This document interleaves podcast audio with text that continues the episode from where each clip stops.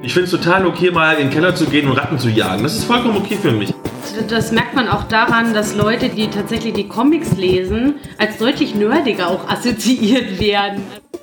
Nein, jetzt können gleich die Tränen. Nein, alles gut. Also, ich verstehe tatsächlich die Frage nicht.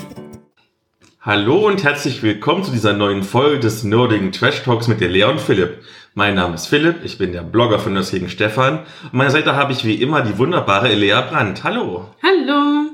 Und wir sind dieses Mal nicht alleine, denn tatsächlich, wir haben immer noch die Judith da vom letzten Mal, denn es gab ja die Ausgangssperre und die kam einfach nicht mehr aus dem Tonstudio raus.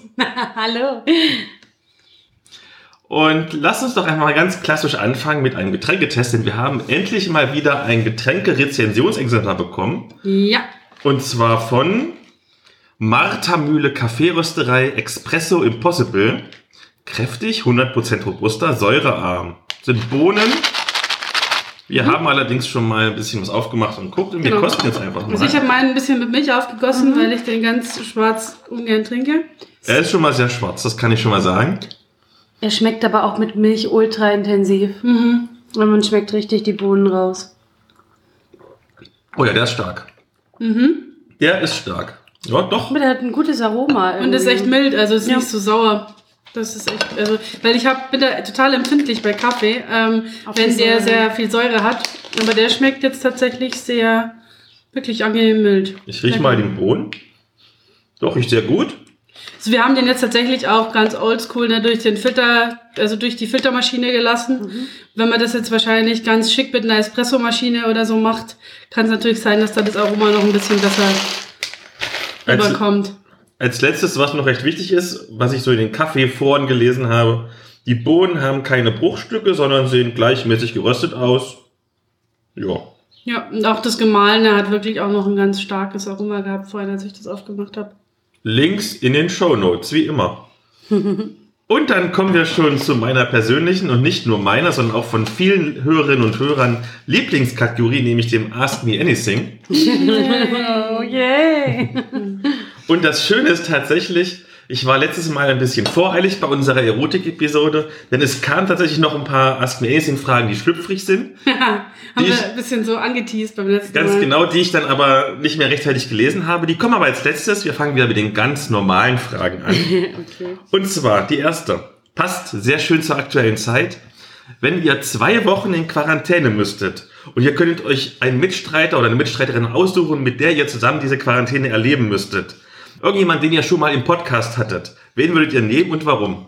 Es zählt nicht, weil ihr Schwestern seid, dass ihr euch nehmt. Und bei, und bei mir zählt nicht Stefan, weil es mein bester Kumpel ist, sondern Okay, richtige okay. fremde Leute. Puh, das ist schwierig. Jemanden, den wir schon mal im Podcast hatten. Ähm, ich glaube, dass, da mache ich es mir ganz einfach. Ähm, und na, nee, ist auch nicht. Hm.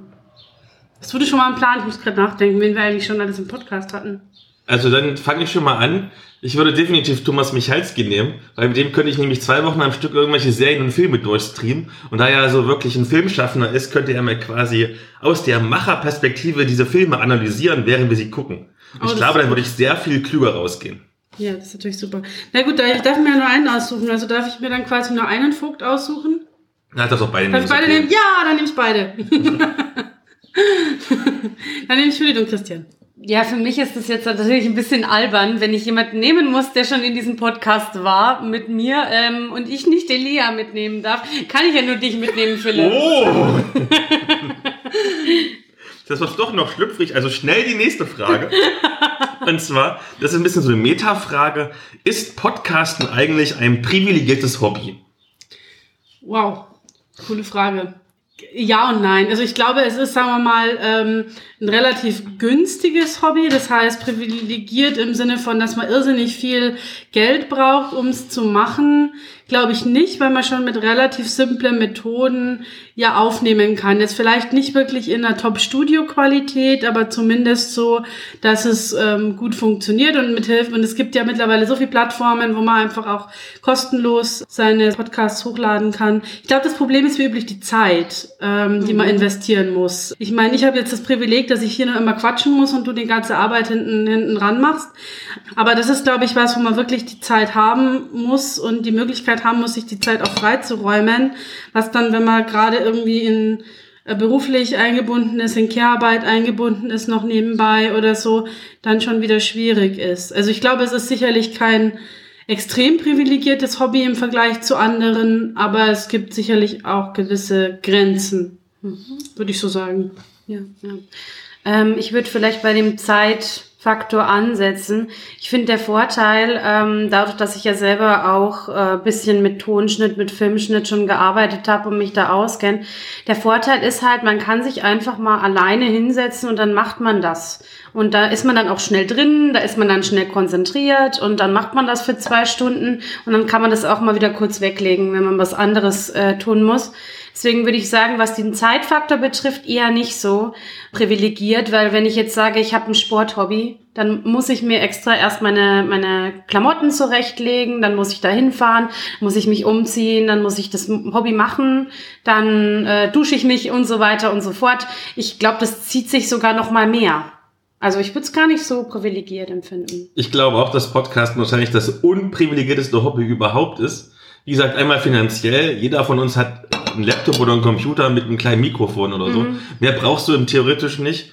Und ich muss auch sagen, selbst der Zeitfaktor, wenn du jetzt nicht den großen Anspruch hast, einen super Recherche-Podcast zu machen in, mhm. in Hörspielqualität, sondern einfach nur einen ganz normalen, einen ganz normalen Laber-Podcast, wo du erzählst, was dich bewegt oder so theoretisch, wenn du überlegst, selbst wenn du eine Care-Arbeit machst und du äh, telefonierst mit irgendjemandem, ist es ja im Prinzip dasselbe und du nimmst im Prinzip einfach nur noch auf, du musst ja nicht mal groß schneiden, lädst bei YouTube hoch. Ja, stimmt. Ja. Also ich glaube, es gibt kein unprivilegierteres Hobby, außer dass man ein bisschen was mit Computern wissen muss, wie man ein Mikrofon anschaltet, das Wasser aber im Prinzip auch. Also ich bin jetzt nicht super technikbegabt und habe mich in diese, selbst in diese Schnittsoftware reinarbeiten können innerhalb von einer Stunde oder so. Hm, ist auch so. Es ist keine Arbeit. Also ich glaube, Fangt an mit Podcasten, es macht Spaß und mehr Stimmen, gerade auch mehr diverse und weibliche Stimmen sind immer gut in der Podcast-Szene.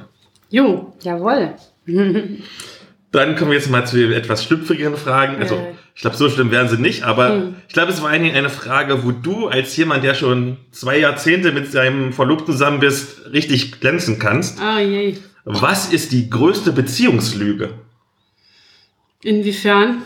Das kannst du jetzt selber interpretieren. Also ich verstehe tatsächlich die Frage nicht. Beziehungslüge im Sinne von Dinge, die man sich in der Beziehung erzählt und die nicht stimmen? Ich weiß nicht, wahrscheinlich eher Dinge, die man über Beziehungen generell auf der Metaebene sagt. Ah, okay, okay, okay. Was so der außenstehende Single denkt okay, in Beziehungen, Beziehungen, liefe es so. Ähm, hm. Gute Frage. Soll ich das anfangen? Ja, fang du mal an. Weil ich hatte die Frage schon und konnte mir darüber Gedanken machen. Ja, genau, genau. Das ist natürlich wieder anekdotische Evidenz, aber tatsächlich in allen von meinen Kumpels, aber auch von, von meinen ähm, weiblichen Kumpels und so, wenn ich gucke, ganz oft sagt, ist man ja, dass irgendwie Frauen sagen, hm, ich möchte meinen besten Freund heiraten, also metaphorisch, mein Beziehungspartner ist mein bester Freund. Nein. Wenn die, wenn die Beziehung auf einer Ebene ist, wo du dich als Mann so verhältst, als wäre deine Freundin dein bester Freund, du fängst an so zu reden, wie wenn du mit deinem besten Freund reden würdest, wie du nur mit ihm redest, ist das Ding schon gelaufen. Weil ich habe 13 Jahre anekdotische Evidenz, die dagegen sprechen, Philipp, dass das so ist. Ihr seid doch die perfekte Beziehung da drüben offensichtlich. Kann ich also echt wirklich auch von meinen Freunden, auch von, von mir sagen, wenn du wirklich so anfängst so zu reden, wie wenn ich mit, wie ich mit Stefan reden würde, mit deiner Freundin, dann ist die ganz schnell weg. Dann so. redest du vielleicht mit Stefan falsch, wer weiß. Es kommt bestimmt auch drauf Lass dir nichts einreden, Stefan, du bist super. ich glaube, es kommt tatsächlich einfach ein bisschen ähm, darauf an, was man für ein Typ ist. Ne? Ja. Also das ist halt der Punkt. Es gibt Leute, die, glaube ich, die das total angenehm finden, ähm, irgendwie so eine Beziehung zu haben, die eher Freundschaft plus ist, so nach dem Motto. Und es gibt sicherlich andere, die sagen, nee, da ist nochmal ein qualitativer Unterschied zwischen Freundschaft und Beziehung, der irgendwie deutlich drüber hinausgeht. Ich glaube, das kommt echt immer so ein bisschen drauf an, was man von einer Beziehung sich erwartet und was man für für ein Mensch ist einfach. Auch für einen Interaktionsmensch und so.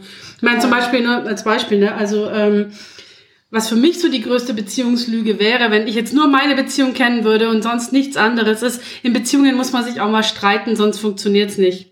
Wir haben, glaube ich, noch nie gestritten. Also ich kann die Male, wo wir gestritten haben, in 13 Jahren an einer Hand abzählen. Und das ist einfach so. Und ich glaube, das würde für andere nicht funktionieren so. das würde, glaube ich, manche Leute total wahnsinnig machen, ähm, wenn es irgendwie immer nur so dahin geht und man irgendwie nicht so diese, diese Höhen und Tiefen hat oder so. Ähm, das ist einfach eine Typfrage, glaube ich. Ich war auch mal verliebt. Nein, jetzt kommen gleich die Tränen. Nein, alles gut. Ich glaube, dass es diese Beziehungslügen wahrscheinlich alle gibt, aber halt, die gelten halt nicht für jede Beziehung. So. Ja. Also, Ich glaube, die größte Beziehungslüge wäre in dem Sinne, dass man überhaupt irgendwas Allgemeines über Beziehungen ja, genau, kann. das glaube ich auch. Dass man Beziehungen verallgemeinern kann, ist wahrscheinlich die größte Beziehungslüge. Was für ein schönes Schlusswort eine schöne Überleitung jetzt. Um erstmal in eine Beziehung zu kommen, muss man erstmal ein bisschen anbandeln. Und das war eine sehr interessante Frage und ich weiß schon, es wird jetzt etwas kontroverser werden. Und zwar, man sagt ja Nerds immer nach, dass sie eher introvertiert sind. Ähm, da das Hobby aber Nachwuchs braucht. Wie steht ihr zu Pickup? Soll ich gleich? Ja, bitte fang am besten Es an. wird länger. Also ich habe tatsächlich mich mit dem Thema Pickup ähm, auf Recherchesicht schon mal beschäftigt. Habe auch schon ein bisschen was ähm, runtergeschrieben, auch zu dem Thema, weil ich, sagen wir mal im weitesten Sinne, damit schon mal Kontakt hatte. Ähm, beziehungsweise schon mal ähm, die Befürchtung hatte, dass das bei mir so genutzt wurde, verwendet wurde. Und ich habe mich damit beschäftigt und ich habe mehrere Aspekte daran, die ich gefährlich finde. Weil ich habe mich auch in, in solchen Foren ein bisschen umgeguckt. Also ein Aspekt, den ich gefährlich finde, ist, du gehst ja jetzt gerade auf, auf den Aspekt Schüchternheit, Selbstbewusstsein und so weiter.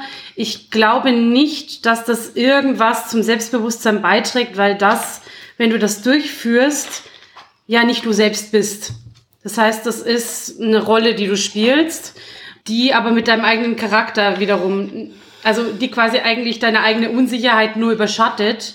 Und es kann dir vielleicht insoweit helfen, dass du siehst, manche Sachen, da kann, das kann ich mich trauen, das schaffe ich, das geht. Aber es, es ist nicht, es ist, bist nicht du selbst, es ist eine Maske. Ja. Das ist der erste Faktor. Der zweite Faktor, den ich daran gefährlich finde, ist ein- eine gewisse Entmenschlichung. Also ich, dadurch, dass ich mich in solchen Foren mal umgeguckt habe, ist, dass da der Sinn dahinter ist, sie benutzen bestimmtes Vokabular, bestimmte Codes, um von Menschen quasi nicht wie Menschen zu sprechen oder von, von Frauen Errungenschaften nicht wie Frauen zu sprechen, sondern wie Punkte oder wie äh, Trophäen.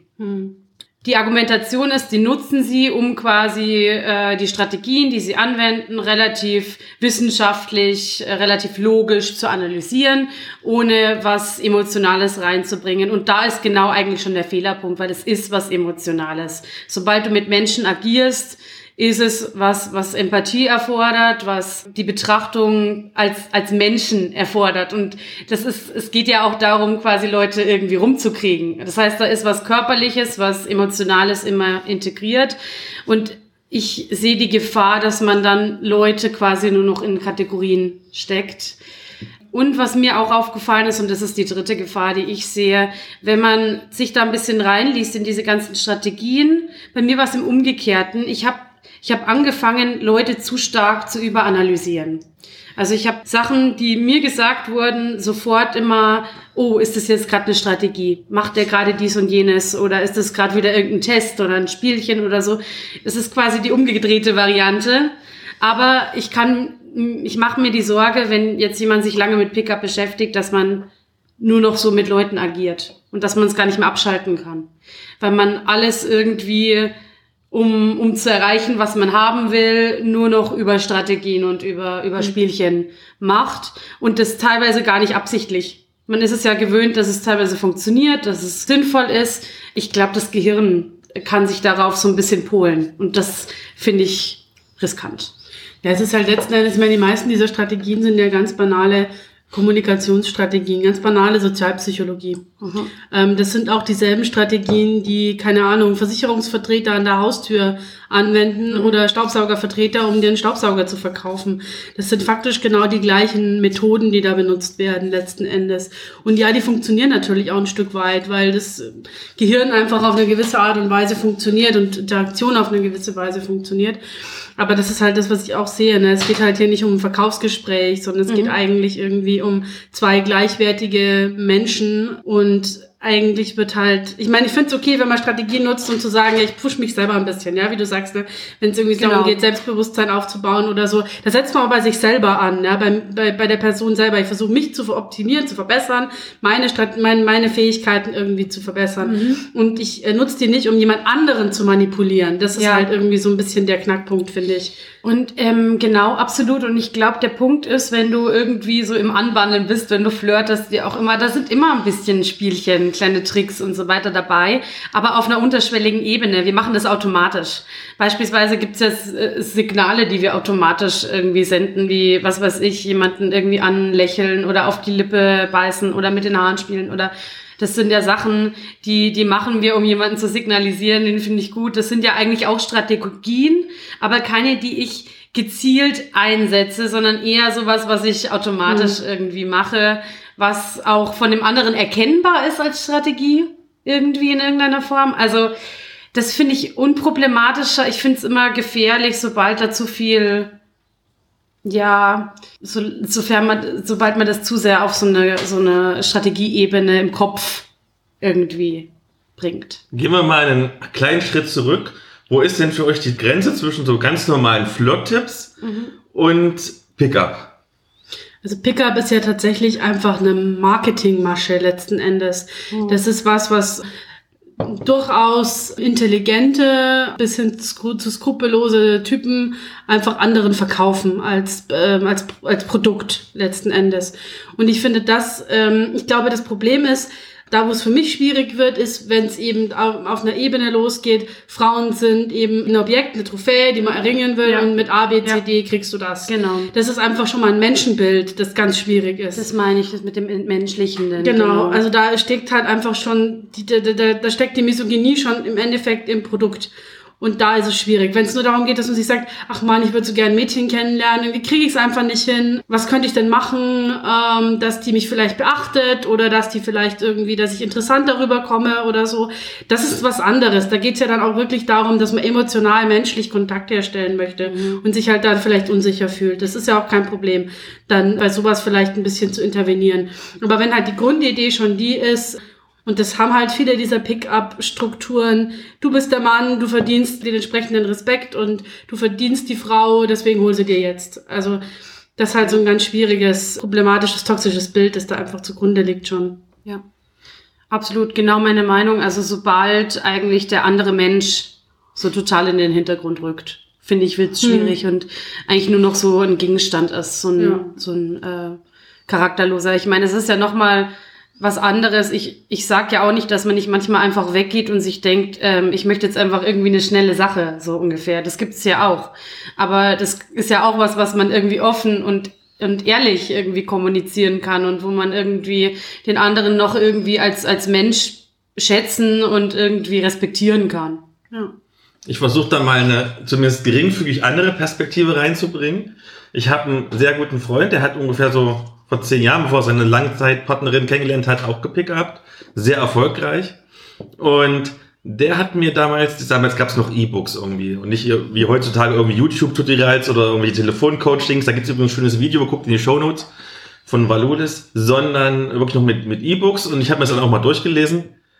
Ich kann vollkommen verstehen, dass Leute, die so ein bisschen schüchterner sind, dass es für die sehr hilfreich ist, wenn sie zumindest den Eindruck haben, es gibt eine gewisse Struktur oder eine gewisse Kette, an der sie sich langhangeln können. Also, ja, aber das ist halt eine Illusion.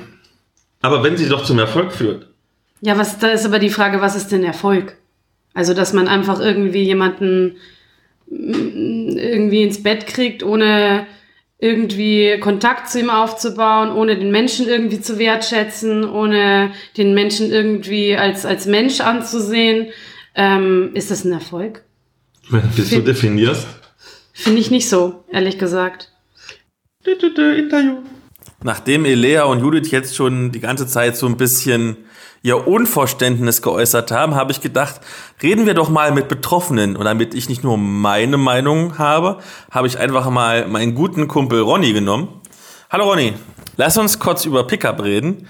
Und zwar, wie auch ich, hast ja du von unserem Kumpel Kevin das Pickup-Buch bekommen und wir haben es beide gelesen. Fangen wir mal an, in welcher Situation warst du denn damals emotional, beziehungstechnisch, als du dieses Buch bekommen hast?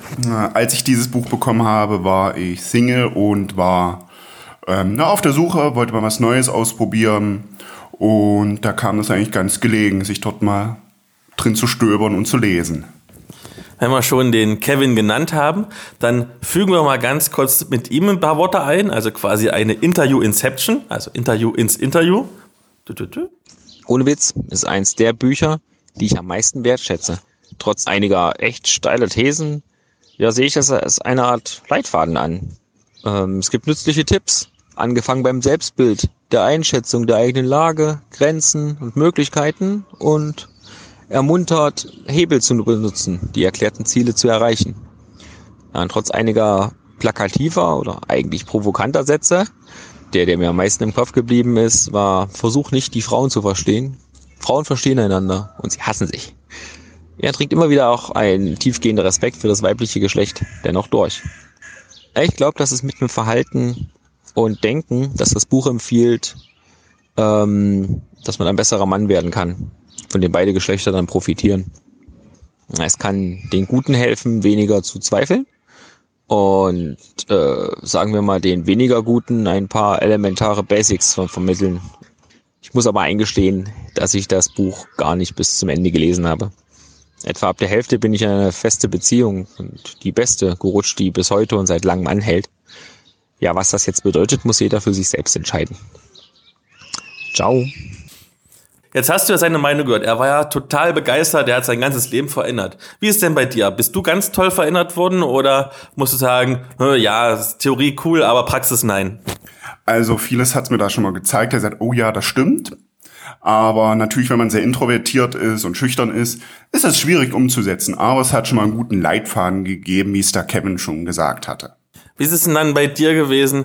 Hast du effektiv mehr dein Inner Game, also dich selbst weiterentwickeln können durch solche Pick-up-Theorien oder hast du das in der praktischen Anwendung gesehen, dass du auf Frauen anders zugehen konntest? Also ähnlich bin ich schon auf die Frauen zugegangen und das hat dann ja natürlich meist verinnerlicht, aber so direkt eins zu eins umsetzen oder umgesetzt habe ich das nicht. Dann gehen wir mal ein bisschen wieder auf die Metaebene. Es wird ja sehr viel kritisiert, dass Pickup eigentlich Manipulation wären und die Frauen irgendwie rumkriegst, indem du sie irgendwie blöd voll laberst. Wie steht denn da deine Meinung zu? Ich finde es auf jeden Fall Manipulation.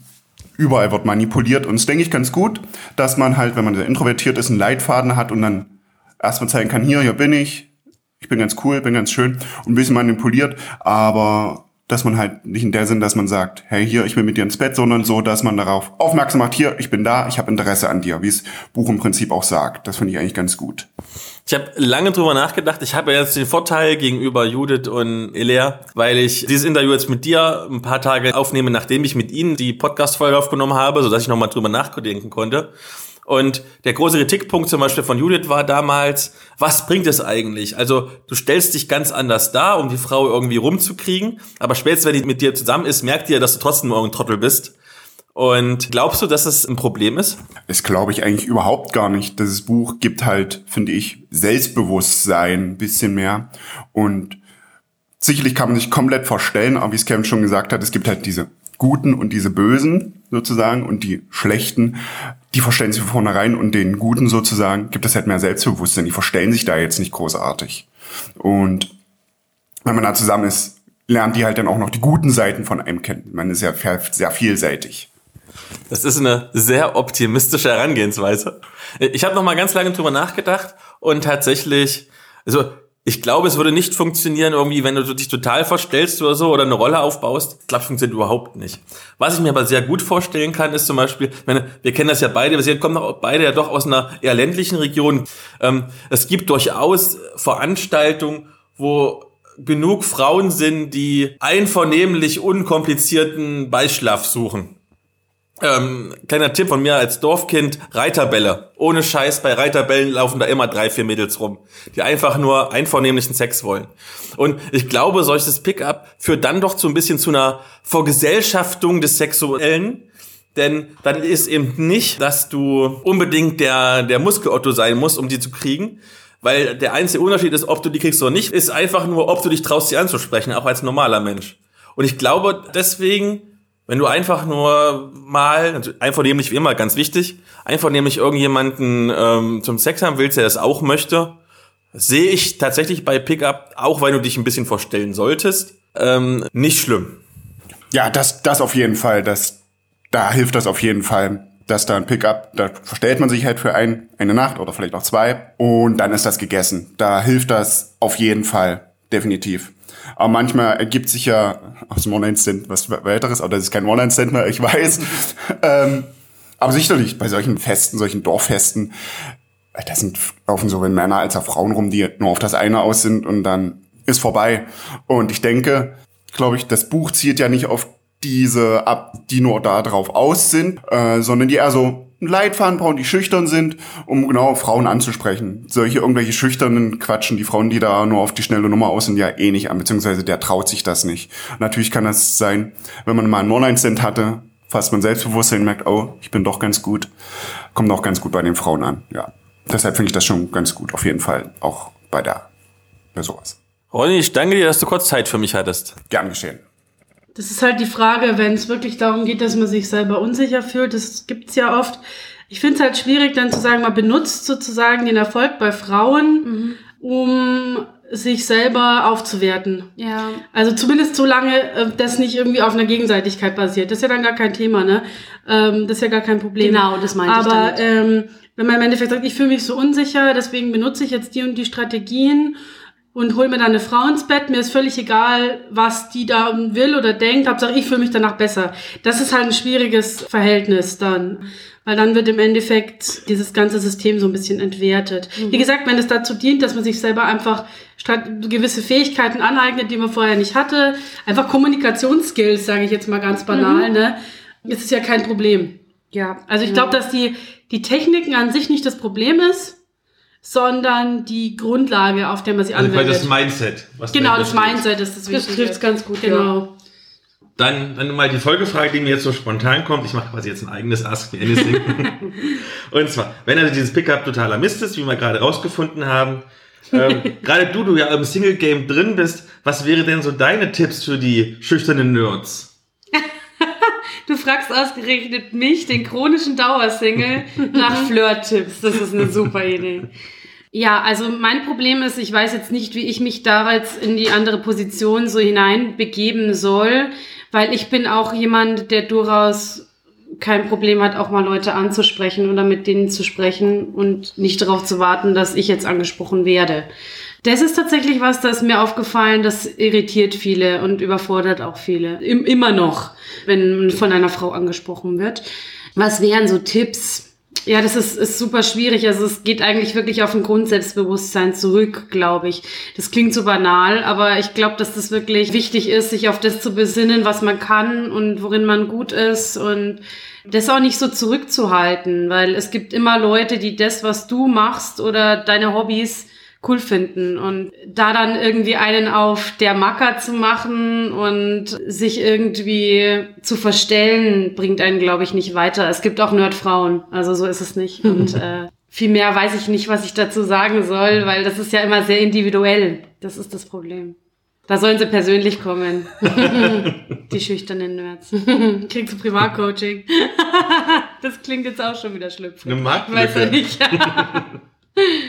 Kommen wir nochmal zum Thema vor dem Thema. Wir sind ja immer noch in Corona-Zeiten.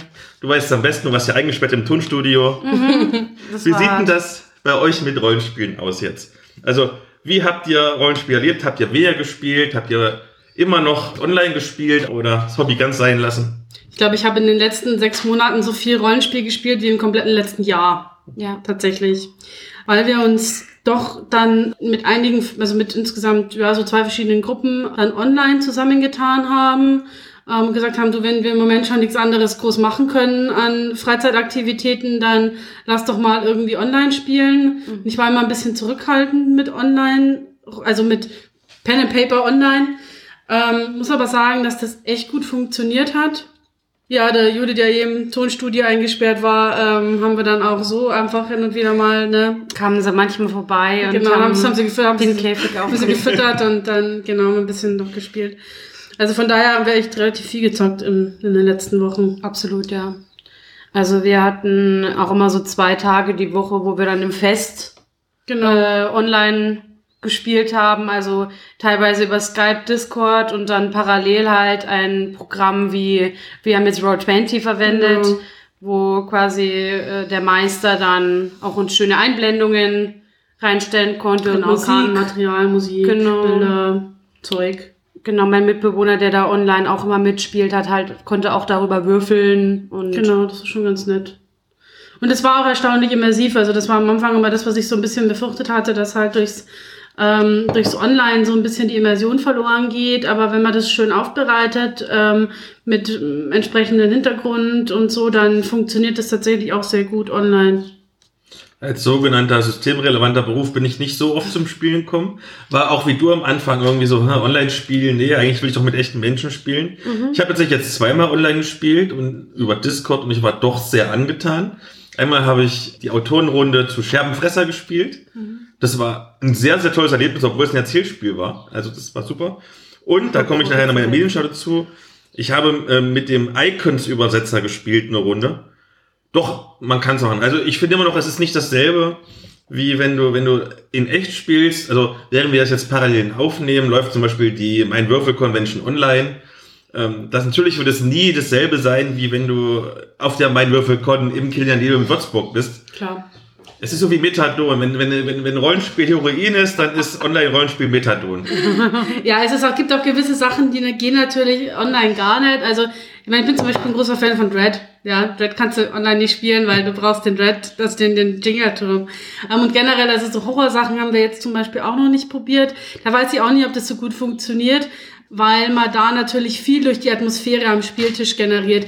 Ähm, und es geht ja auch ein bisschen Mimik, Gestik und sowas verloren. Ähm, wenn man damit viel spielt, was wir in der Regel schon tun, also einfach auch ein bisschen gestikulieren oder mal irgendwie die Mimik entsprechend einsetzen, ähm, das verliert man ein bisschen übers Online, weil man es halt doch nicht so gut erkennen kann Ja. über die Kamera. Das stimmt tatsächlich. Also wir spielen, es ist mir über das aufgefallen tatsächlich, Ja. dass wir Pen and Paper sehr visuell spielen. Also mit sehr viel Gesichtsausdrücken, mit Gesten, mit, Ja.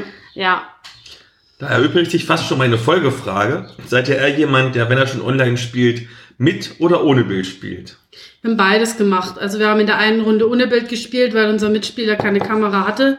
Das geht aber auch. Ähm, das ist dann auch kein Problem gewesen. Außerdem muss man da wiederum dazu sagen, dass wir ja zu dritt am Tisch saßen. Das Ja, heißt, genau. wir haben uns ja gesehen. Es Genau, war quasi eben. nur eine Person dann über Genau.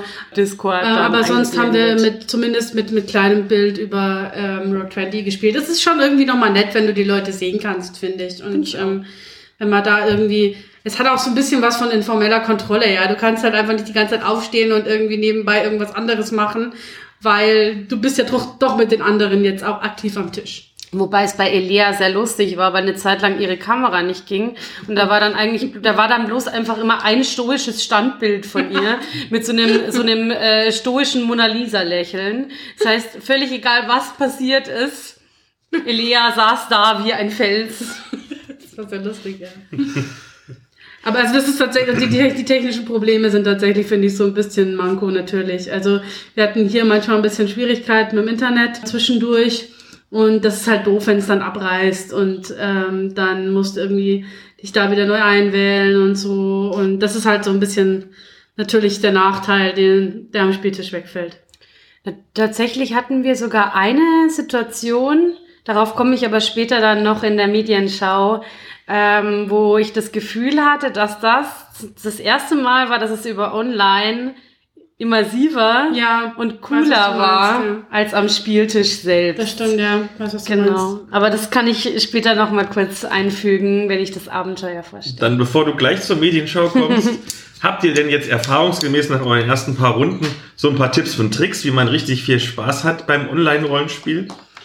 Also ich finde, dass Roll20 echt ein geiles Tool ist. Also ich habe andere noch nicht ausprobiert. Es gibt ja auch noch eine Reihe an anderen ähm, Online-Rollenspiel-Tools, aber ich finde Roll20 ist super. Man braucht nur ein bisschen, bis man sich eingearbeitet hat, was es kann. Aber es kann unglaublich coole Dinge. Also man kann zum Beispiel als SL vorher verschiedene ähm, Bilder vorbereiten, die dann immer zeigen, Collagen, Karten. Man kann auf den Karten Dinge markieren. Man kann ähm, also da sehr, sehr viel machen. Das finde ich auch gerade für die Immersion wichtig. Ähm, weil man dann auch so ein bisschen mehr eintauchen kann in die Szenerie. Man kann mit, mit Battlemaps arbeiten, alles, das geht super. Ähm, es gibt auf Roll20 auch so eine Funktion, dass man Karten nur Stück für Stück zeigt. Also wer gerne Dungeon Crawls mag, ist total gut, weil man tatsächlich den Spielerinnen, SpielerInnen immer nur den Teil zeigen kann, in dem sie sich gerade bewegen. Man kann mit Musik arbeiten über Roll20, das hat eine relativ große Musikdatenbank. Also das glaube ich, wenn man nutzt, ist echt gut. Ja, ähm, genau, äh, hätte ich auch so unterschrieben. Also was zum Beispiel auch sehr schön ist, ist, dass man, ähm, also die Spieler, die alle Roll20 nutzen, beispielsweise auch Stellen auf Karten markieren können oder sowas. Ja. Ähm, oder dass zum Beispiel der derjenige, der meistert, auch äh, sagen kann, äh, hier sind wir gerade und dann da draufklicken und dann können die SpielerInnen das alle sehen. Ähm, und solche Geschichten machen es einfacher. Genauso mit den Battle Maps, da kann man auch kleine Minis einfügen, die dann die Spieler selber auch verschieben können. Da hatten wir teilweise ein bisschen technische Probleme, aber prinzipiell ist es sehr süß mit den Minis, wenn man dann noch Total. sagen kann, ich stehe gerade auf dem Kampffeld da und da. Also was man sich halt auch so ein bisschen natürlich, finde ich, vorher überlegen muss in der Gruppe, ist eben so eine gewisse Tischdisziplin. Also ist ja nichts, nichts anderes, als wenn man sich so trifft, ja. Einfach zu sagen, jetzt nicht irgendwie nebenbei noch irgendwie was anderes machen, sondern irgendwie wirklich aktiv mitspielen, weil es natürlich verlockender ist, wenn man zu Hause sitzt und irgendwie noch keine Ahnung, mit einem Tab schnell noch irgendwie ein Online-Game aufgerufen hat oder sonst irgendwas, wenn man gerade nicht dran ist. Also das ist was, was man sich irgendwie in der Gruppe erarbeiten muss, wie man damit umgeht. Oder auch wenn man, wenn, also ich meine, bei uns ist es jetzt so, wir haben hier niemand anderen, der im Haushalt lebt, ja, aber wenn du jetzt irgendwie Familie, Kinder oder so noch zu Hause hast, wie gehst du damit um, wenn du dann irgendwie unterbrechen musst oder so, dass man sich das vorher einfach klar überlegt und sich da Strategien dafür überlegt. Das fände ich schon wichtig. Ja, total. Genauso wie so Sachen, äh, wenn wir jetzt zu dritt, also Elea, ihr Verlobter, ich, spielen, dann ist es ja auch so, dass wir zwischendurch mal nebenbei ein bisschen blödeln oder sowas. Und das ist dann wieder was, was im, im Roll20 oder über Discord oder so schwieriger ist, weil die anderen wissen nicht, was wir da gerade machen. Äh, es klingt so, als würden alle durcheinander reden und so. Das sind so Sachen, die muss man erst nach und nach rausfinden. Was kann man da machen, dass die anderen das alle noch ordentlich hören? Und was ist eher störend? Das ist auch meine Erfahrung, als ich dann diese Online-Rollenspiele hatte. Ich bin ja doch eigentlich auch ein Spieler, der gerne mal so, rumblödeln ist immer blöd gesagt, aber schon ein bisschen ironisch spielt. Tatsächlich habe ich wesentlich fokussierter gespielt, noch alle anderen Mitspielerinnen und Mitspieler bei den Online-Runden. Und auch damit ich mal einen Tipp mache. Ich weiß nicht, ob das nur bei mir war, aber ich habe am Anfang Discord ausprobiert über die Online-App und da war es ziemlich abgehackt. Also ich glaube, es ist eines der wenigen Programme, wenn du dann das echte Programm runterlädst, dann läuft es wesentlich flüssiger mit der Tonqualität. Ja, wir haben, wir haben tatsächlich festgestellt, am allerflüssigsten lief es übers Handy. Also wenn du tatsächlich einfach das Handy auf den Tisch legst, da Discord einschaltest, das lief tatsächlich sogar noch besser als auf dem PC. Ja. Okay, dann Interview. Parallel zur Aufnahme dieser Podcast-Folge lief ja die Mainwürfelcon online. Nun haben wir einen Tag später und ich habe den Hauptorganisator Richard Downs an der Strippe, der mir kurz von der Convention berichten wird. Hallo Richard. Grüß dich, Philipp. Bevor wir ein wenig tiefer einsteigen, beschreib doch mal jetzt einen Tag nach dieser Veranstaltung ganz spontan deine Gefühle und Gedanken. Wann machen wir die nächste? Con Blues. Ähm, viel zu viel zu erzählen und zu wenig Zeit. Dann lass uns mal zurückgehen. Ihr habt ja irgendwann mal die Mainwürfel-Convention absagen müssen wegen Corona. Wie ging es danach weiter? Und vor allen Dingen, wie rasch hattet ihr denn eine Idee für die Online-Variante? Ja gut, ähm, dass wir die Con wegen Corona absagen mussten, stand ja ähm, relativ schnell fest, beziehungsweise wir hatten am Anfang natürlich noch gehofft, dass jetzt der Mai halt verschont blieb. Aber dann haben wir halt relativ schnell erkannt, dass die ganzen, ähm, ja, die ganzen Vorbereitungen, die wir aber schon im April treffen müssen, davon ja auch beeinträchtigt sind. Und dann haben wir halt relativ schnell uns überlegt, was wir machen. Natürlich stand äh, erstmal ähm, ein Ersatztermin für die für die Offline-Con da. Den haben wir aber leider auch absagt, also den haben wir dann intern für uns gecancelt.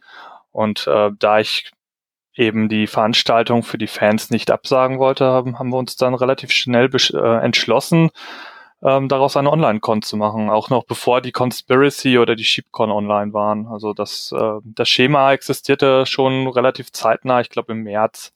Wie lief denn dann die Organisation ab? Also ich kann mir vorstellen, dass so eine Online-Convention doch etwas anders organisiert wird als so eine Offline-Convention. Wo liegen denn die größten Unterschiede und vielleicht auch, wo liegen die Fallstricke und Herausforderungen? Ja gut, die Fallstrecke liegen natürlich in der Technik.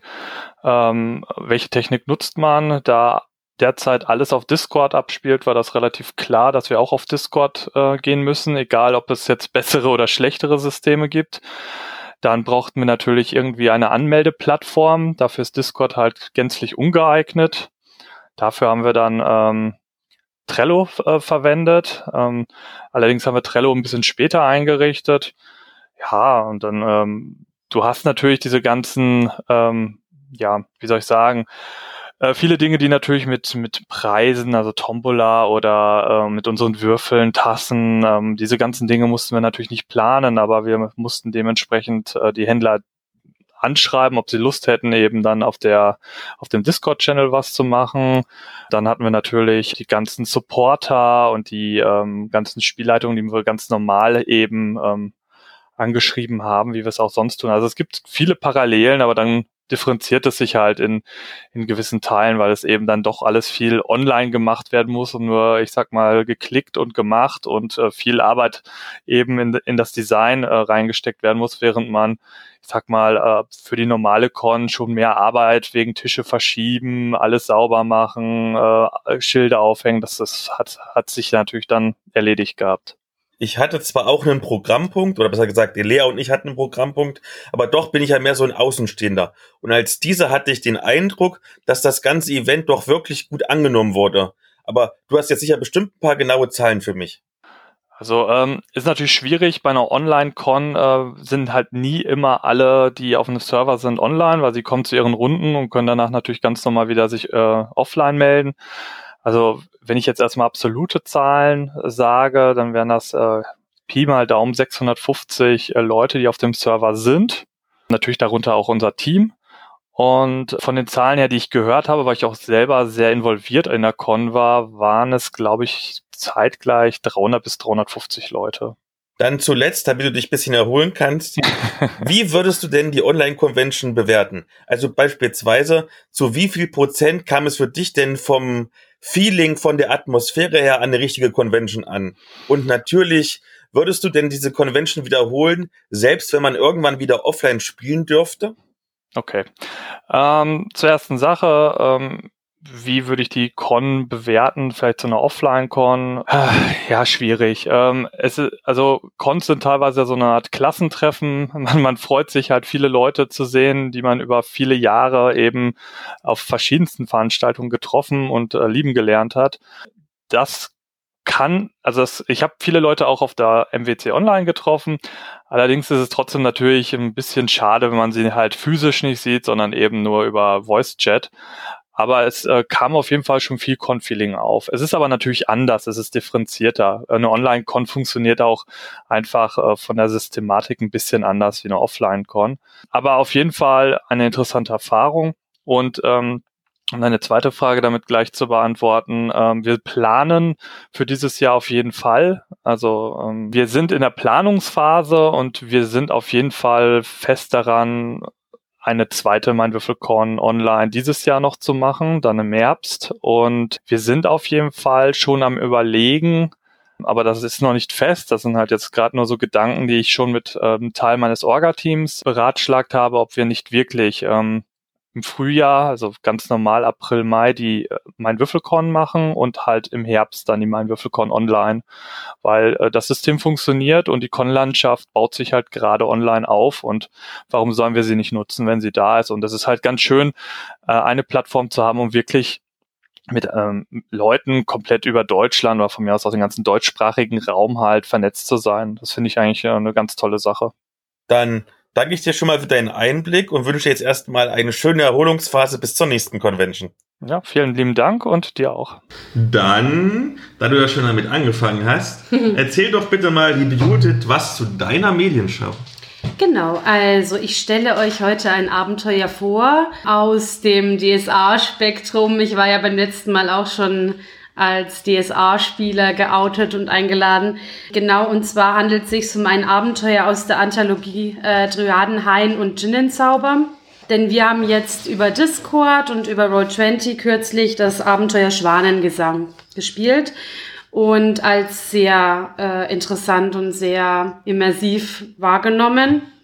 Und zwar ist es ein Abenteuer vom Autor Christian Nehling. Und ja, die, die Grundidee der Geschichte ist, es geht um ein düsteres Märchen, das dem Ganzen zugrunde liegt, und um die Schwanengöttin namens Ifirn aus dem aventurischen Götterpantheon. Und das Ganze spielt ja im eher gen Norden Aventuriens, namentlich in Nordtobrien, in den Städten Pereinefurten und Haberstein. Und meistens ist es so, dass in Darstellungen in der letzten Zeit äh, über Tobrien in Aventurien das eher als Kriegsregion, als Warlord-Gebiet, als verseuchtes Gebiet gezeigt wurde. Da spielt man aber eher in den gesicherteren Regionen und äh, lernt es auch mal so ein bisschen anders kennen. Und zwar eben einfach als sehr feudal-mittelalterliches, sehr bäuerliches Gebiet.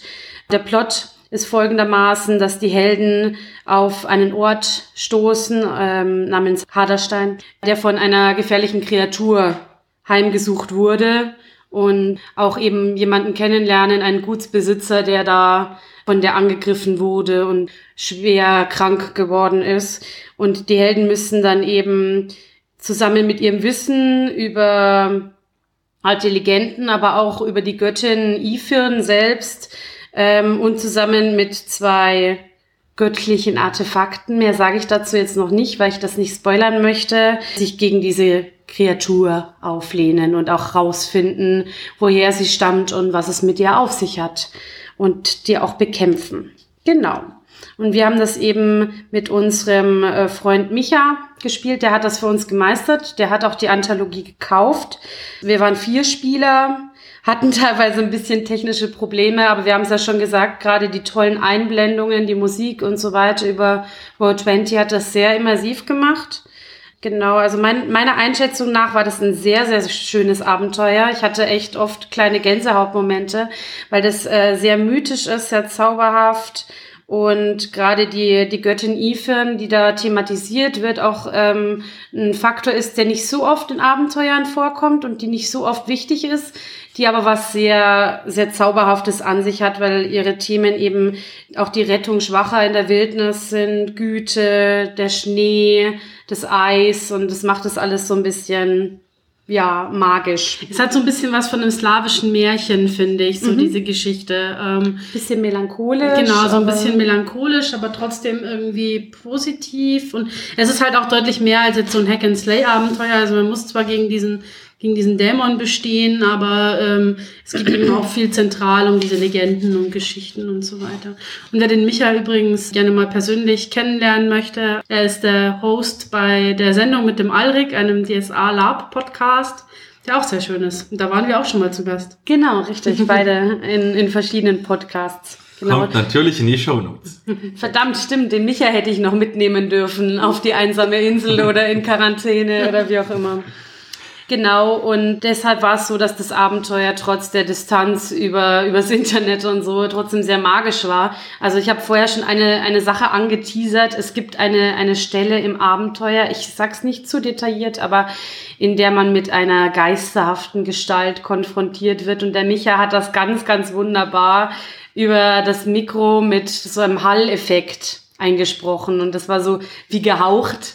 Und das wäre sowas, glaube ich, das hätte man auf dem Spieltisch so nicht hinbekommen. Ja, das war cool. Genau. Und noch ganz kurz zum restlichen Band. Also da sind drei Abenteuer drinnen in Dryadenhain und Ginnenzauber. Der Micha hat mir dazu auch ein bisschen was aufgeschrieben. Das sind die drei Abenteuer, ähm, die Gärten der Xantere, ähm, Schlange und Mungo und eben Schwanengesang. Und es sind alles drei Abenteuer, die eben mit Märchenthema zu tun haben. Ähm, Schlange und Mungo ist so eine, so eine ähm, Tausend und eine Nacht Geschichte. Micha hat jetzt aufgeschrieben, es erinnert ein bisschen an Sindbad, solche Erzählungen. Er hat es aber selber noch nicht gespielt, nur, nur gelesen. Und die Gärten der Xantiere ist so eine Art Feenabenteuer. Also spielt so ein bisschen, hat so was bisschen kindlich Verspieltes und spielt auf der sogenannten Zyklopeninsel Da kommen die Helden mit diesen Feen und diesen magischen Bewandtnissen in Kontakt. Und er meinte, das ist relativ gut gegliedert, sehr linear, auch für unerfahrene Meister gut zu meistern. Während er meinte, bei Schwanengesang muss man teilweise auch mal ein bisschen improvisieren als Meister und ein bisschen eigene kreative Ideen reinbringen. Also ist es da besser, wenn der Spielleiter sich schon ein bisschen auskennt. Aber im Großen und Ganzen meint er, dass sich der Band auch sehr lohnt. Ich kenne eben nur dieses eine Abenteuer. Und dass er diese märchenhafte Seite daran sehr geschätzt hat, dass das ein sehr schöner Aspekt von Aventurien ist. Wie findet ihr den Aufbau und die Struktur generell von den DSA-Abenteuern? Also ich habe auch mal über diesen Band so ein bisschen drüber geguckt. Er ist auch schön designt, also ne, Grafik können sie von Ulysses. Ich finde immer so ein bisschen, das ist alles so ein bisschen ein schwafelnder Stil. Vielleicht ist mein persönlicher Eindruck oder mit Leuten, mit denen ich geredet habe darüber. Es wird schon viel geschrieben und ich glaube, man könnte es immer noch ein bisschen, alles ein bisschen knackiger machen.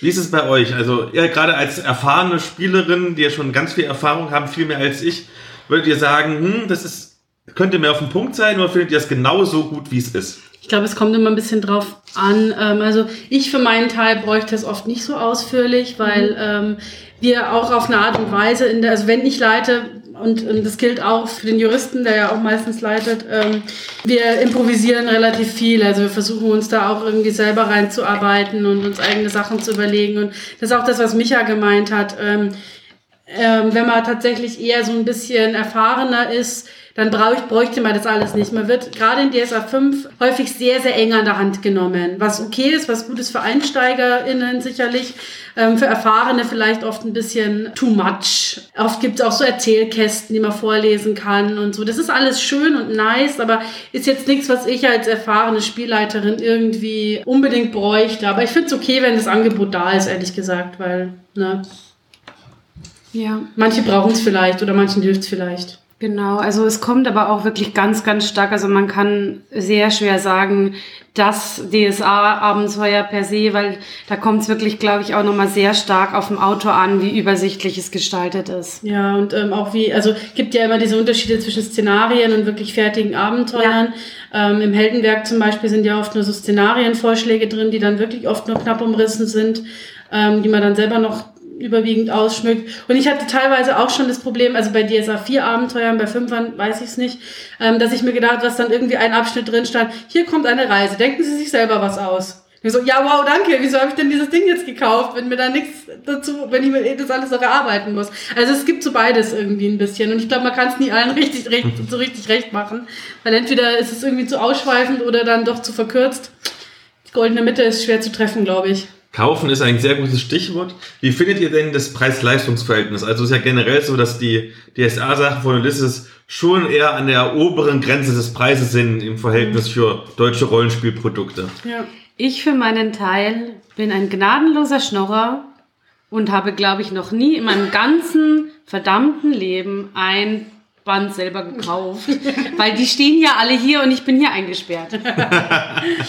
Ähm, nee, also es kommt drauf an. Ich finde, also ich muss sagen, ich finde Angebote ganz gut. Es, gerade bei den aktuellen von DSA 5, bei den aktuellen Regionalbänden, die jetzt rausgekommen sind, gibt es zum Beispiel die Möglichkeit, die entweder in Hardcover oder in, in, Softcover als äh, Art Taschenbuchformat zu kaufen. Solche Möglichkeiten finde ich zum Beispiel immer eine gute Lösung weil es viele Leute gibt, die brauchen jetzt nicht den großen Hardcover-Band. Die Illustrationen sind genauso hübsch und dadurch kann man sich so ein bisschen was sparen. Außerdem haben wir auch kürzlich drüber geredet, kannst du ja vielleicht ein bisschen was dazu sagen. Gibt es mittlerweile auch sehr, sehr schöne Online-Angebote, PDFs und so weiter. Mhm. Ähnlich ist es jetzt hier zum Beispiel bei Dryadenhain.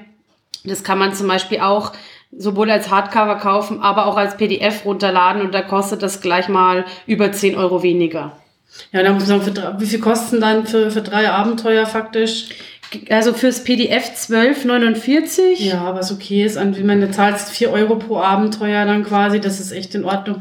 Also ich für meinen Teil bin ja Minimalistin, ne? Also ich bräuchte keine vollfarbigen Hardcover-Regelwerke. Ja. Ähm, wir haben hier noch die alten ähm, Shadowrun 2 Dinger, die einfach nur in total assigem Schwarz-Weiß sind und das reicht eigentlich völlig. Mhm. Ähm, ich finde es nett, dass es das gibt und es ist ganz hübsch anzusehen, ist jetzt nichts, was ich jetzt zwingend bräuchte. Aber ich denke mal, angesichts dessen, wie hochwertig die Sachen mittlerweile aufbereitet sind, ist der Preis schon gerechtfertigt. Ähm, solange eben die Möglichkeit besteht, vielleicht irgendwie auf günstigere Optionen als PDF oder, oder so, finde ich es immer gut, weil ähm, Rollenspiel ist ein teures Hobby sonst auf Dauer. Und mhm. gerade DSA ist halt mittlerweile so ausufernd viel an Material, was es gibt. Da wirst du arm irgendwann. Ja. Genau, und da haben wir aber ja jetzt kürzlich auch über ähm, Angebote im Internet gesprochen, wo man eben. Äh, genau, es gibt ja mittlerweile dieses Skriptorium genau. bei, bei Ulysses, wo man für Pay As You Want ähm, Fanmaterial hochladen kann. Das ist ganz ähm, cool. Abenteuerbände, Illustrationen, Karten, alles Mögliche. Und das finde ich eine ganz schöne Sache, weil es die Möglichkeit bietet, den Leuten auch was zurückzugeben. Wir haben früher so großartige selbstgemachte Abenteuer gespielt, ähm, noch zu vier Zeiten ähm, wenn man denkt, da hätte ich den Leuten echt gerne was zurückgegeben, aber das war noch zu einer Zeit, wo es sowas wie Patreon oder Kofi oder so halt noch nicht wirklich gab und mhm. ähm, da denke ich mir heute, ich würde sofort, wenn ich ein gutes Abenteuer runterlade und das richtig geil ist, da definitiv ein paar Euro dafür ausgeben. Also gar kein Thema. Und wer das Geld nicht hat, kann sich's für umsonst dann auch runterladen. Ist dann okay. Total. Und da gibt's dann alles von Karten über Liederbänder, Bände mit Musik oder Kochbücher. Also abstruse Sachen, aber auch wirklich sehr schönes, nettes Fanmaterial. Dann haben wir noch das umfangreich besprochen. Machen wir die nächste Medienschau. Möchtest du erst oder soll ich? Ich bin gerade im Rollenspiel drin. Ja, dann mach du doch als nächstes, weil meins geht ja dann schon wieder vom Rollenspiel weg. Na gut, dann bleiben wir beim Rollenspielthema. Und zwar möchte ich gerne reden über Icons Rollenspiel mit Superpower. Das ist ein Comic-Superhelden-Rollenspiel, das nach einer sehr langen und wechselvollen Geschichte, beispielsweise einem wirklich grandios fehlgeschlagenen Kickstarter, scheiße.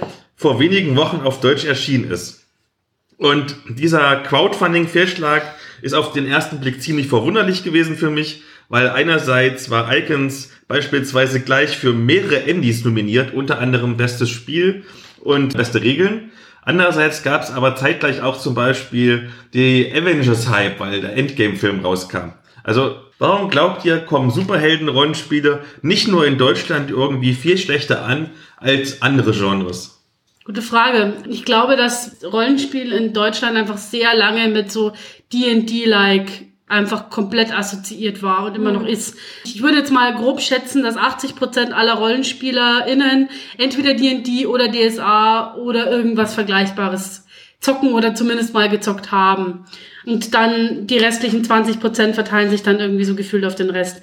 Ich glaube, das hat einfach nicht so das Standing. Ähm, mhm. Ähm, Rollenspiel wird eben mit diesem Fantasy-Aspekt assoziiert, vielleicht noch mit Cyberpunk, weil eben Shadowrun und so relativ populär noch ist in Deutschland. Aber ich glaube, alles, was dann drunter kommt, alles, was so ein bisschen nischiger ist, und selbst die Superhelden-Sachen sind ja bei uns eher nischiger unterwegs im Rollenspielsektor. Ich glaube, da haben die Leute noch nicht so die Berührpunkte damit, könnte ich mir vorstellen.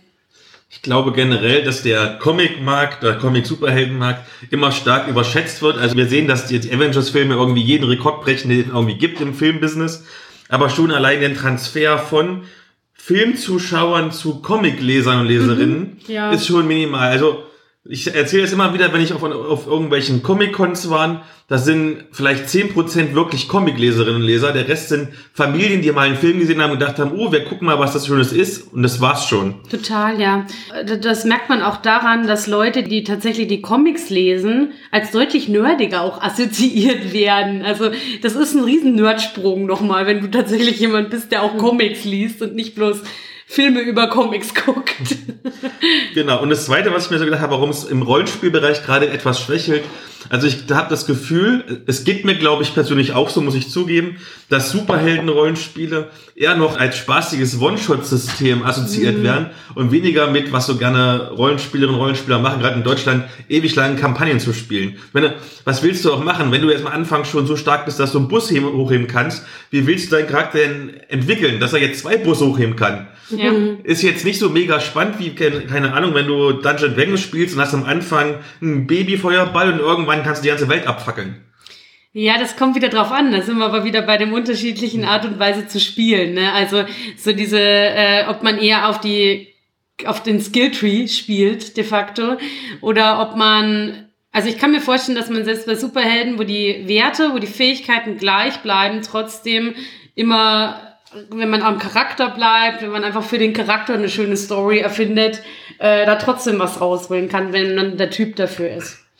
Na gut, jedenfalls ist Eigens jetzt aber halt auf Deutsch erschienen, zumindest als PDF. Und es bringt es immerhin noch auf stattliche 232 Seiten. Und dabei handelt es sich um ein reines Regelwerk ohne Franchise-Lizenz. Daher, man muss sich schon seine eigene Superheldenwelt erschaffen mit eigenen Helden, eigenen Schurken, eigenem Worldbuilding. Und immerhin, dafür gibt es im Buch schon einen ganz ordentlichen Spielleitungsabschnitt und auch einige Beispielcharaktere, die auch schon sehr nah angelehnt sind an die berühmten Comicfiguren, aber man muss es halt selber machen.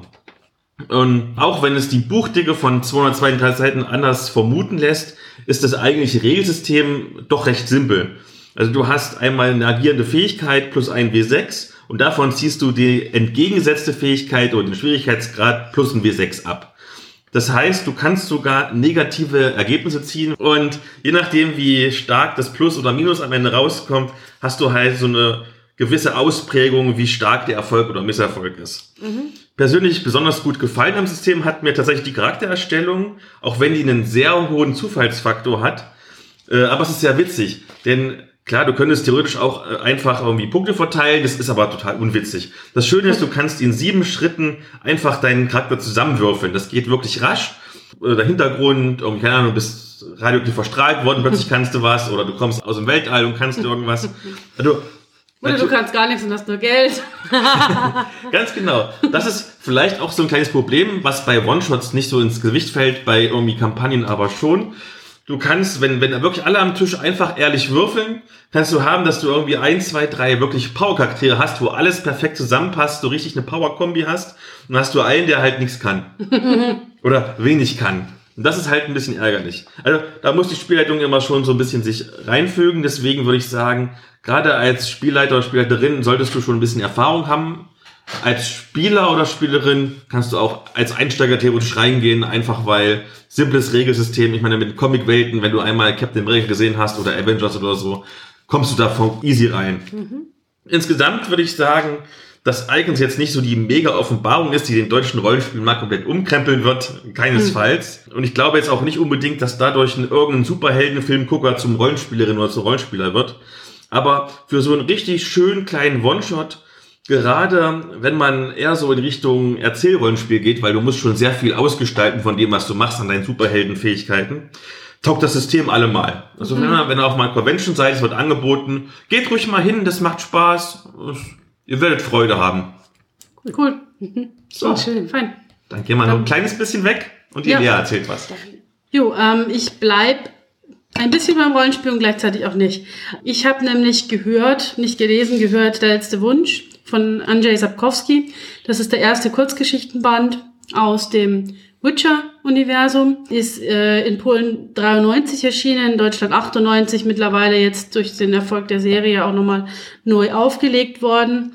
Es ist eigentlich chronologisch nicht die erste Kurzgeschichtensammlung, weil es gab vorher Der Hexer, das gibt's aber gar nicht mehr, das ist mittlerweile vergriffen.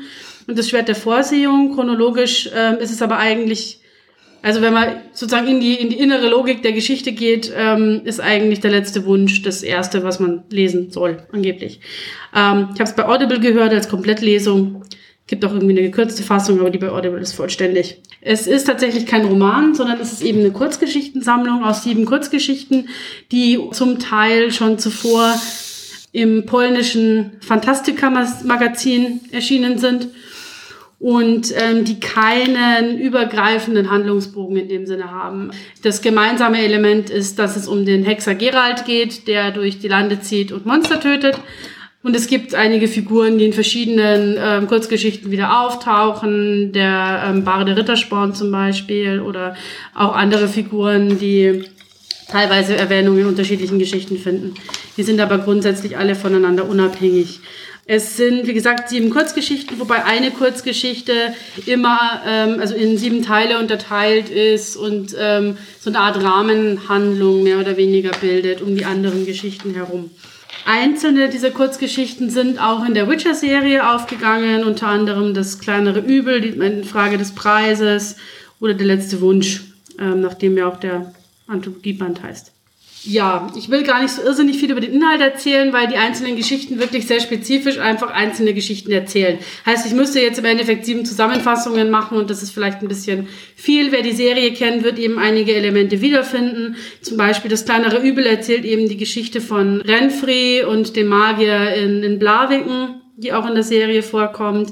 Ähm, eine Frage des Preises, es erzählt die Geschichte über die ähm, Verlobung von Prinzessin Pavetta und diesem Bankett, das auch in der Serie dabei ist und so weiter. Und in der, und in der letzte Wunsch geht's um einen Gin und allerlei nicht ganz so ähm, gut ausgehende Wünsche. Oder auch doch, je nachdem. Wie gesagt, ähm, es ist von 93 äh, und ja, man merkt das ich war insgesamt total gut unterhalten. Ich habe aber relativ lange gebraucht, bis ich in diese Geschichten so richtig reingekommen bin. Gerade weil die Reihenfolge auch ein bisschen doof ist. Die ersten paar Geschichten haben zum Beispiel das Problem, dass die Frauenrollen da schon sehr stereotyp sind. Also insgesamt ist es halt so, dadurch, dass es alles Kurzgeschichten sind, man kriegt nicht so viel von der Welt mit, vom Worldbuilding. Das ist ja im Endeffekt auch das Charakteristikum von Kurzgeschichten. Man wird einfach reingeschmissen in die Welt und ähm, kriegt halt alles so ein bisschen am Rande mit, aber es gibt keine ähm, intensive Erzählstimme, die einem jetzt erklärt, wie alles funktioniert. Dadurch bleibt das ein bisschen oberflächlich.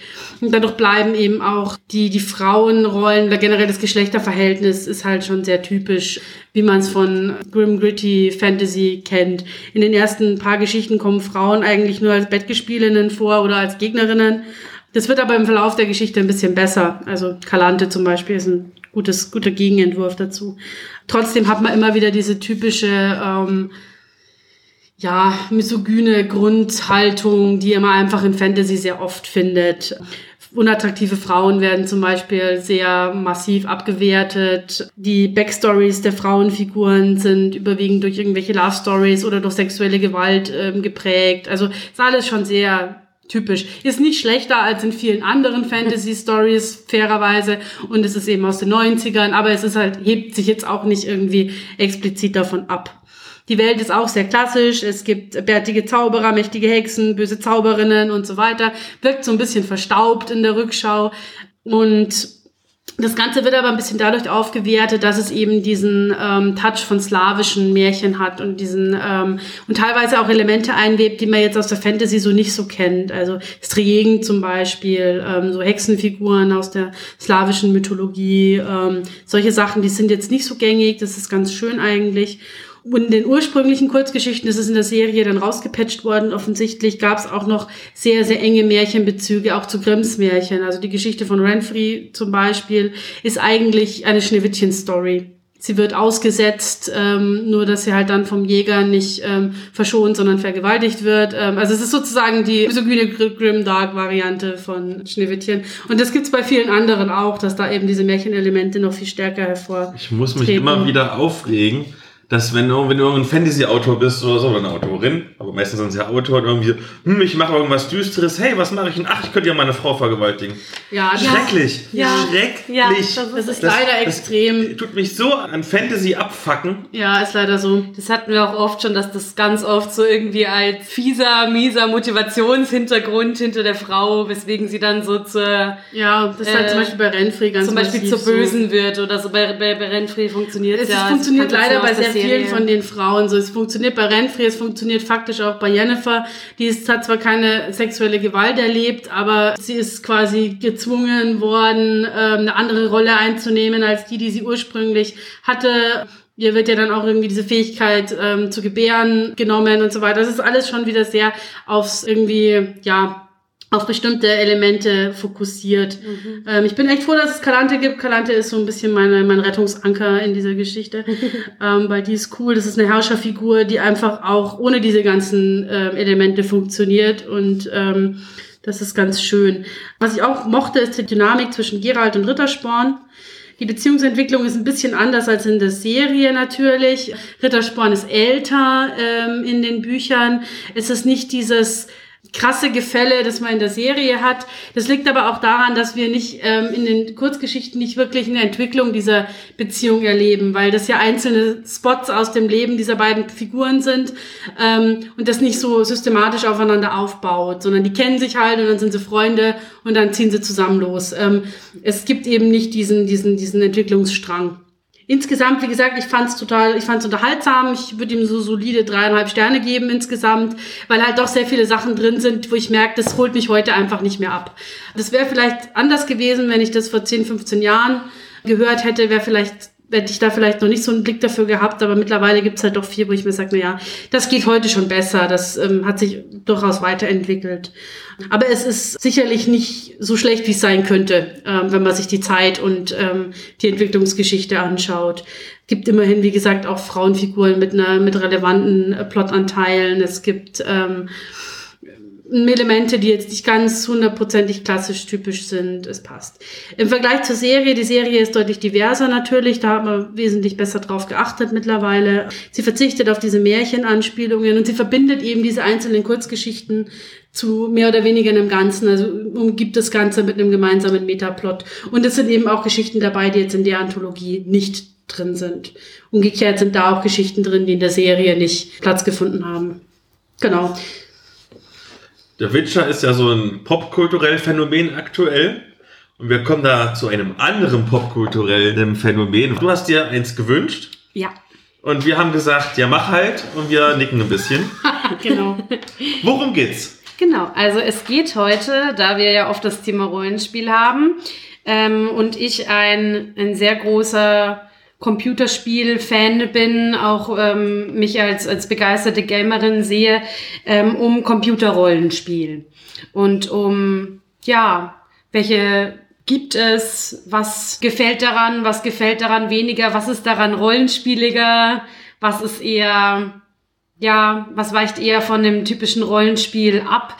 Ja, genau, über Unterschiede auch zwischen analog und digital. Ich habe zum Einstieg eine Nerdfakt-Frage. Wann wurde das erste PC-Rollenspiel entwickelt? Oh, sheesh. Uh, Dürft jetzt eine, raten. Sch eine Schätzfrage. Eine Schätzfrage, genau. Mm, Wenn im Zweiten Weltkrieg schon die ersten Computer erfunden worden sind, sa sa sa sagen wir mal noch 30 Jahre später. Ich sage mal so 1970 die Ecke rum. Witzigerweise hätte ich das genauso gesagt, blöd. Wir sind schon wieder einig, verdammt. Ja, ja, ich hätte jetzt auch auf 1970, 19. Ich gehe mal einfach auf 1975. So. Ganz genau weiß ich tatsächlich auch nicht. Aber in den 70ern ist auf jeden Fall richtig, von daher habt ihr beide gewonnen. Jawohl. Ähm, und zwar waren das Studenten, die das entwickelt haben, weil die Unis waren die einzigen, die die Großrechner hatten, die, die überhaupt dazu in der Lage waren, sowas umzusetzen. Und es waren faktisch äh, quasi Rollenspiel, also D&D auf dem Computer. Das waren so mit Also die muss dann ersten. ja na, nach D&D quasi. genau. Also bist du ein Jahr zeitgleich, dran als ich, weil zeitgleich war- etwa. Also wahrscheinlich nicht 70, sondern eher eben so, Eher so in den 55. späteren 70ern dann, ja. Genau. Und Aber- 1980 kam dann tatsächlich das erste Rollenspiel für den Atari. Das ist jetzt die Frage, die mich interessieren würde. Ähm, basiert das jetzt oder beziehst du dich jetzt auf so textbasierte Adventure? Die hatten zumindest schon so ein bisschen so eine Pixelgrafik. Ah ja, okay, also nicht mehr dieses Spielebuch am Computer, sondern Genau, nee, die hatten tatsächlich schon so eine Pixelgrafik Okay. und du hattest irgendwie Ausrüstung, die du irgendwie sammeln konntest, soweit ich das war, Mhm. das gesehen habe. Und also das 1980 war dann Rogue, da musste man ähm, zum Beispiel so irgendwie Amulette aus einem Verlies bergen, hat dann zufällig angeordnete Waffen, Verpflegung, Gold und sowas gefunden. Und das, also das ist eine Ast, Asti, Ast 2, ich weiß nicht, wie man das ausspricht, Grafik. Und es sieht halt ungefähr so aus wie Pac-Man. Mhm. Also so, ähm, ich habe hier ein Bild, euch kann ich es zeigen, das ist die Grafik. Wow. Also es ist halt wirklich, also selbst Pixelgrafik wäre noch übertrieben. Das hat tatsächlich zumindest ein Remake davon, der Nerds gegen Stefan Stefan bis zum Erbrechen gespielt. Ja, das musste auch echt, also es war halt wirklich so als Casual Game eigentlich designt, so. Du konntest halt einfach jedes Mal wieder neu starten, irgendwie die Map war neu und du konntest dich dann da einfach lustig durchmanövrieren und irgendwie ein paar Schätze sammeln und, ähm, das war so ein bisschen so der, der Begründer letzten Endes, auch vor allem dieser Roguelike-Spiele. Dann gehen wir mal ein bisschen strukturiert vor und erzählen erst mal, was sind eigentlich so die Vor- und Nachteile? Also ich würde erstmal mit den Vorteilen anfangen. Also natürlich, du kannst alleine spielen. Klar, du brauchst keine Spielleitung, der Computer übernimmt für dich die Spielleitung. Genau. Du musst dir keine Abenteuer ausdenken, weil irgendwelche halbwegs intelligenten, manchmal auch wirklich kreativen Spieldesigner haben für viel Geld oder meistens nicht sehr viel Geld sich ein Abenteuer ausgedacht. Und dann muss ich sagen, viele Komfortfunktionen, also zum Beispiel, du musst nicht selber würfeln. Im Prinzip musst du das Regelwerk nicht kennen, weil das macht ja alles der Computer für dich. Du musst nur draufklicken und sagen, ich will das Monster angreifen, Initiative, Schaden, Ausweichen, Rüstung, alles macht der Computer für dich. Dann natürlich eine zeitliche Unabhängigkeit. Du musst dich nicht mit deiner Rollenspielgruppe treffen, weil ne, PC anschmeißen, los geht's. Durchaus auch Atmosphäre. Du betonst ja immer wieder, liebe Lea, mit Musik und so der Einsatz. Das macht alles der Computer Ja. für dich. Und gerade wenn du Echtzeitkämpfe hast, hast du auch mehr Action, als wenn du jetzt immer abwechselnd der Initiative nach anfängst rumzuwürfeln. Ja. Das sind so für mich die ersten Vorteile, die ich mir so gedacht habe. Was sind für euch so die Vorteile? Genau, also du hast angesprochen, man kann das auch alleine spielen. Ich würde da sagen, ich, ich spiele einfach dann ein Computerrollenspiel schon anders wie ein Pen-and-Paper-Rollenspiel in der Gruppe, weil für mich ist ein, ein Computerrollenspiel zu spielen ein bisschen wie ein schönes Buch zu lesen. Und ja, ich weiß, dafür würde ich wahrscheinlich von vielen Literaten gevierteilt, aber das ist für mich eine ähnliche Art von Genuss. Nee, Lea guckt schon böse. Nein, überhaupt nicht. ist eine ähnliche Art von Genuss für mich. Deswegen, und das ist so ein kleiner, kleiner Spleen von mir, bin ich zum Beispiel auch kein großer Fan von Online-Computerrollenspiel, weil das ist für mich eine geschlossene Welt, das ist für mich immersiv und ich will nicht, dass da irgendwelche Leute in meiner Welt rumlatschen. Ganz einfach. ähm, genau, also das ist für mich ein großer Vorteil. Das ist so ein Abschalten. Einfach ganz in diese Welt absinken, abschalten. Genau. Ja, und natürlich ist es deutlich immersiver, weil man, also man ist weniger gezwungen, sein Kopfkino zu benutzen natürlich, weil einem viel mehr gezeigt und viel mehr auch entsprechend präsentiert wird. Man muss sich nicht vorstellen, wie die Monster aussehen, sondern man sieht die Monster. Man muss sich nicht vorstellen, wie die ähm, NSCs aussehen, mit denen man interagiert, weil die sind da und man hört ihre Stimmen und so weiter. Also es hat natürlich mehr dieses Gefühl von äh, mittendrin zu sein oder vielleicht auch das Gefühl davon, eine Serie, einen Film zu gucken, ähm, als am Spieltisch, wo die eigene Vorstellungskraft eigentlich entscheidend dafür ist, was man sieht, hört, fühlt, denkt. Dann kommen wir mal zu den Nachteilen. Also ich habe mir zum Beispiel so gedacht, einmal, du hast keine echte Interaktion, sondern quasi wie bei so einem Solo-Spielbuch einfach nur, keine Ahnung, fünf Auswahlmöglichkeiten. Wenn du Glück hast, fünf, manchmal auch nur Ja, Nein oder so. Ja. Das ist vielleicht ein bisschen eingeschränkt. Wenn du ähm, Online-Rollenspiele spielst, dann kannst du zumindest mit deinen Mitspielern interagieren, mit denen quatschen. Trotzdem, wenn der Computer NSC sagt, irgendwie willst du die Ratten jagen, ja oder nein, dann kannst du auch nur Ja oder Nein machen. Dann habe ich ziemlich railroadig, also du kannst selten ausbrechen. Also gut, mittlerweile werden ja öfters ganze Welten simuliert, aber doch sind die Abenteuerpfade und wie du die lösen sollst oft vorgegeben. Ja. Dann habe ich, genau, man braucht eigentlich nicht so viel Kreativität als Spieler oder Spielerin, weil man halt nur das machen kann, die Level sind begrenzt, was der äh, PC möchte. Und was mir persönlich eigentlich sehr oft verleidet, tatsächlich über Rollenspiele, ist die Streckung. Also wir leben immer noch in einer Welt, in einer Computerwelt, wo die Rollenspiele müssen massiv sein. Und naja, im Call of Duty Ballerspiel, wenn das vier Stunden dauert, du es niemanden stören. Wenn du ein Rollenspiel hast, was nur vier Stunden dauert, Gottes Willen, Rollenspiele müssen 100 Stunden dauern, 200 Stunden. Und es wird nicht immer mit kreativen Sachen irgendwie geschaffen, sondern mit einer Streckung. Also ich finde es total okay, mal in den Keller zu gehen und Ratten zu jagen. Das ist vollkommen okay für mich. Aber dass ich irgendwie dann 20 Ebenen mit Ratten habe, wo immer nur dieselben Ratten sind, das ist irgendwann langweilig. Und das habe ich so oft, und das habe ich, deswegen habe ich schon so oft Videorollenspiele abgebrochen, weil es mich genervt hat. Ja. Da würde ich dir völlig zustimmen. Das ist aber so ein allgemeiner Tenor, den ich jetzt benennen würde für meine Art zu spielen. Für mich ist viel, was die aktuellen Rollenspiele machen, zu viel gewollt. Beziehungsweise zu viel frei, suggerierte Freiheit, in Anführungszeichen. Also, das ist das, wie das zum Beispiel jetzt mittlerweile jedes Fantasy-Rollenspiel immer Open World haben muss und ganz oft auch einfach wirklich riesige Welten hast, wo du viele Tage einfach nur damit verbringst zu exploren. Das ist ganz schön, aber das ist ziemlich oft ein Storykiller für mein Empfinden. Also gerade die Immersion und die Handlung und die, die Charaktere rutschen sehr, sehr oft in den Hintergrund vor. Ähm, ich habe einfach ganz, ganz viel, was ich erkunden kann. Das ist aber total Geschmackssache, wie man gern spielt. Ich bin jemand, der wirklich total für die Story, total für die Figuren, total für die Figureninteraktion spielt. Und da ist das, also mein Beispiel wäre immer, ich bin ein ganz, ganz, ich muss es nennen, weil es musste kommen, ich bin ein ganz, ganz riesiger Fan von Dragon Age. Das ist für mich, Dragon Age Origins ist für mich das beste Fantasy-Rollenspiel, das gemacht wurde. Und da ist ja vor einigen Jahren jetzt eben Dragon Age Inquisition, der dritte Teil, rausgekommen und der hat genau diesen Fehler für mein Empfinden gemacht. Der hat immer noch schöne Figuren, der hat immer noch teilweise schöne Story-Elemente, aber es geht unter, unter endlosem, ich renne durch die Prärie.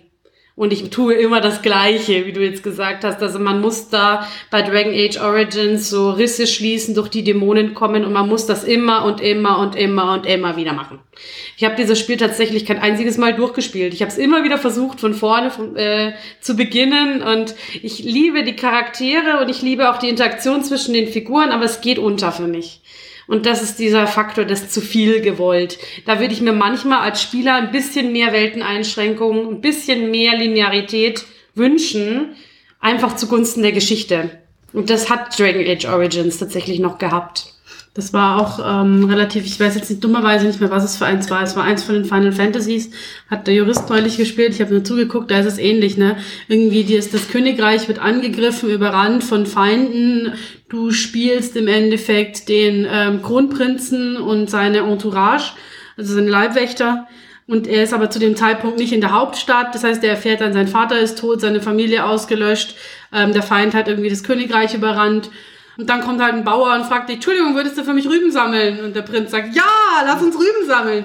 Und das ist halt so unsinnig. Also das killt halt dann irgendwie total die, die, die, die Dramatik und die, die Story. Ja. Und das macht's halt dann so ein bisschen absurd. Ja. Das ist halt genau dieser Kontrast. Genau, ich bin zum Beispiel ein großer Freund von der geführten Open World. Also in Anführungszeichen jetzt, also den Begriff gibt's nicht, aber das wäre jetzt das, wie ich das benennen würde, dass du bestimmte Schauplätze hast, an die du gehen kannst und die relativ groß sind und du die gut erkunden kannst, unabhängig auch davon, ob du da jetzt gerade wirklich deinen Plot zu erledigen hast die aber trotzdem einigermaßen abgegrenzt sind und die irgendwie Sinn ergeben. Also da muss ich jetzt tatsächlich leider wieder das Beispiel Dragon Age Origins äh, geben. Da hast du verschiedene Schauplätze auf deiner Karte, wo du tatsächlich da ähm, mit dem Volk, also mit dem Volk der Elfen, mit dem Volk der Zwerge, wie auch immer, sprechen musst und du kannst dich innerhalb der Städte dieser Völker relativ gut bewegen, relativ frei bewegen. Du kannst dir auch aussuchen, bei wem du anfängst und so. Also du bist da ziemlich locker. Aber du hast halt quasi keine riesige Karte um diese einzelnen Städten herum, wo du auch noch sinnlos rumrennen kannst. Weil das bräuchte es, finde ich nicht. Das hat unglaublich viel Spielzeit, dieses Spiel. Und unglaublich viel äh, ähm, erzählerische Tiefe, eben gerade dadurch, dass das ein bisschen geführt ist. Es gibt ja eine ganze Menge wirklich gute Beispiele für Rollenspiele, Pen-and-Paper-Rollenspiele, die auf dem PC oder auf die Konsole umgesetzt mhm. worden sind. Mhm. Also letztens habe ich ja angefangen zu spielen Pathfinder Kingmaker, mhm. was überraschenderweise auf dem alten Laptop läuft, was wirklich eine super 1 zu 1 Umsetzung dieser riesengroßen Rollenspielkampagne ist. Da haben wir natürlich auch zum Beispiel Baldur's Gate von Dungeons Dragons oder auch mhm. die Shadowrun ähm, mhm. Rollenspiele. Ja. Ähm, Gibt es denn auch gute Umsetzungen vom PC ins PNP zurück? Gute Frage. Ich muss sagen, das weiß ich tatsächlich nicht. Also, ich habe tatsächlich das nie gespielt, leider. Ich weiß aber, dass es das gibt. Wir haben schon mal drüber gestritten heute, ob Pokémon jetzt eigentlich ein Rollenspiel ist. Sind aber dann zum Schluss gekommen, irgendwie ja schon, weil es geht ja darum zu leveln. Ähm, man spielt eine einzelne Figur, ist halt Party-based. Es gibt ja ein Pokémon-Rollenspiel zum Beispiel. Echt? Mhm. Das ist ja witzig. Und das habe ich noch nie gespielt, äh, aber der Jurist hat es mal gespielt. Und das ähm, muss zumindest ganz witzig gewesen sein und ganz unterhaltsam.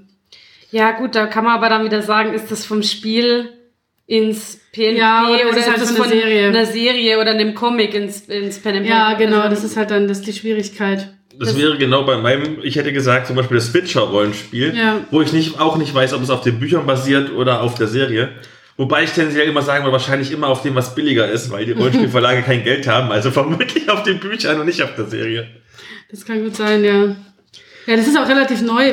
Oder? Von daher, ich weiß es noch nicht. Also Torrent hat es, glaube ich, letztes Jahr rausgebracht. Ja, ja. es hat dann doch relativ. Aber von Dragon Age gibt es ein Rollenspiel. Das habe ich ganz vergessen. Natürlich gibt es ein Dragon Age Rollenspiel. Heavy Breathing. Habe ich noch nicht gespielt, tatsächlich. Ja. Aber ich glaube, da ist halt dann auch die Frage, was wird adaptiert. Ne? Also wird quasi das ganze Spielsystem adaptiert oder nur die Welt? Ähm, und man, keine Ahnung, nimmt Fate oder Turbo Fate oder gerade wieder irgend Fate sowas als Beispiel bringen, ja. und äh, nutzt es halt einfach innerhalb des Dragon Age Un- Universums dann letztlich. Das geht ja genauso. das kann man zum Beispiel immer gut machen, dass man sagt, dieses äh, Computerspiel-Setting gefällt mir ultra gut, lass doch mal mit Fate uns darin bewegen. Genau, und das geht relativ, also das ist was, was ich tatsächlich auch ganz attraktiv finde, die Idee. Also es gibt so coole Rollenspiele, die haben echt so geile Settings. Ähm, Dishonored zum Beispiel hat ein mega geiles Setting, so dieses leicht steampunkig, barockig angehauchte. Ähm, also Ja. gibt da schon echt coolen Scheiß.